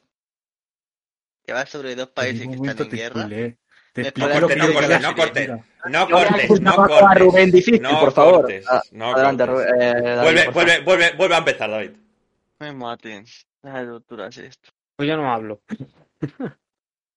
Se trata de, de un anime de dos países que están en, en, en guerra, de los cuales a uno se parece como a los nazis, digámoslo así. ¿Qué quiere hacer? Primero, no son dos países en guerra, es un país contra la legión, que es, que es un ejército de IA. Es un Hala tú, ejército de. IA. Caballeros, que yo esto lo tengo que editar luego. No me toques los cojones. Ay, madre. Voy a meter como intervención. Es que te expliqué, tío, te expliqué el trailer, estoy viendo el trailer, te expliqué el puto trailer. lo explica. ¿Podemos Lo- hacer una cosa? ¿Podemos gente, hacer una cosa? lo ¿Lo puedes explicar, puedes? Explíquete. Sí, sí, sí, sí, lo. Venga, El empieza desde el anime, se llama, el anime se llama 8686. Y esto hace referencia porque nos presenta, entramos en la metrópoli del, del reino de San Manolia. Y este, este país tiene 85 distritos de 86. O sea, En realidad tiene 86 distritos, pero se dice que solamente tiene 85 distritos. No dice por qué, pues si no es spoiler. Y lo que ocurre es que se enfrentan a un ejército de robots que están, pilot- que están pilotados por una IA. Fin. Hay un, prodo- hay un protagonista hombre, que es un 86, y una protagonista mujer, que es un habitante de San Manolia. Y no puedo explicar más porque si no es spoiler. Tiene mucha intriga, tiene drama, superación, perso- eh, superación personal. Fin. Lo siguiente es spoiler. Sí, pero como dice fin, dos o tres veces, pero luego dice otra cosa. Es en plan, fin. ¿Has ¿Has, acabado del, has acabado del todo. Fin. Te va a quedar, eh, Rubén, te va a quedar una recomendación de locos. No es spoiler. Sin duda, Escucha, la peor escucha. recomendación de toda la historia. Escucha, tú, tú, tú metes, tú metes, desde que, desde que corta el David hasta que dice, y, y, y, y fin, porque si no es spoiler, por tercera vez, aunque dure más de 30 segundos, lo metes así y ha quedado, ha quedado Es fabuloso. Eh, ya, el trailer este, Es es lo spoiler, explica lo del trailer. spoiler. Vale, vale, no, no, no, eh, ya está, ya está, ya está. No, eh, no no, no, podemos, no. eh, no podemos hacer un audio de lo de spoiler para meterlo de vez en cuando por aquí. Sí, seguramente se puede hablar. Spoiler. Lo haremos, lo haremos, lo haremos, lo haremos. Lo haremos, lo traeremos de alguna manera, que yo lo tengo ¿Cómo arreglar? grabado. Como arregla mi micro. Eh, eh, sí, exacto, como arregla tu micro. Vale, chicos, pues muchas gracias a David barra por, por la recomendación de la semana. Sobre todo la intervención, la intervención de David me ha encantado en la recomendación. Y ha dicho dos ejércitos y me cortó las venas. No son, Qué puto no son- tío. son dos países, es uno. Se ha enervado en un momento, Yo ¿eh? entiendo, Bueno, yo entiendo bueno. a Paul, es una persona muy, muy, muy fogosa, entonces claro, se ha venido arriba y ha dicho, no, no puedo No, es que el permitir David te lo puede decir. Si digo algo más es spoiler completamente. Mejor que no. Y, y fin. Spoiler, si no, spoiler. Vale, chicos, pues pasamos ya a punto a dar punto final al podcast de esta semana, que yo pensaba que iba a quedar corto y al final ha quedado largo, ¿sabes? Como siempre. Eh, recordad que tenéis este, este podcast en formato de audio en Spotify e iVoox y en formato vídeo, que además es muy recomendable esta semana, sobre todo al, al final del programa, cuando veáis al David, es maravilloso. Ha habido un momento que ya he tenido que decir, bueno, no puedo parar de reírme, ¿sabes? Así que, de verdad, os recomiendo que os pongáis el podcast en vídeo. Que lo tenéis en... llevo, eh, llevo desde las cinco y pico, seis en pie. Vale, vale, sí, pero déjame... Va- Vale, sí, pero déjame despedir. En formato de vídeo en YouTube y, y recordad que tenéis todas nuestras redes linkadas aquí en el canal o si no en la, en la web de www.podcastcolegas.com que ya sabéis, bueno, creo que el Paul no sabía que teníamos una web, ¿eh? Puto Paul. No, Eh, eso lo dice porque como no lo actualizas, para que se vaya el otro. Voy a ver el último programa. Uy, pues no, voy a ver el último. No está. Está actualizada. No pasa nada, en Bueno. YouTube siempre lo tendréis. Exacto, lo tenéis en YouTube. Y cualquier cosita siempre podéis contactar con nosotros eh, en Twitter o, o en Instagram. Y como siempre, paso a dar punto y final al programa de hoy con la despedida clásica, que es hasta nunca. Nunca. Nunca.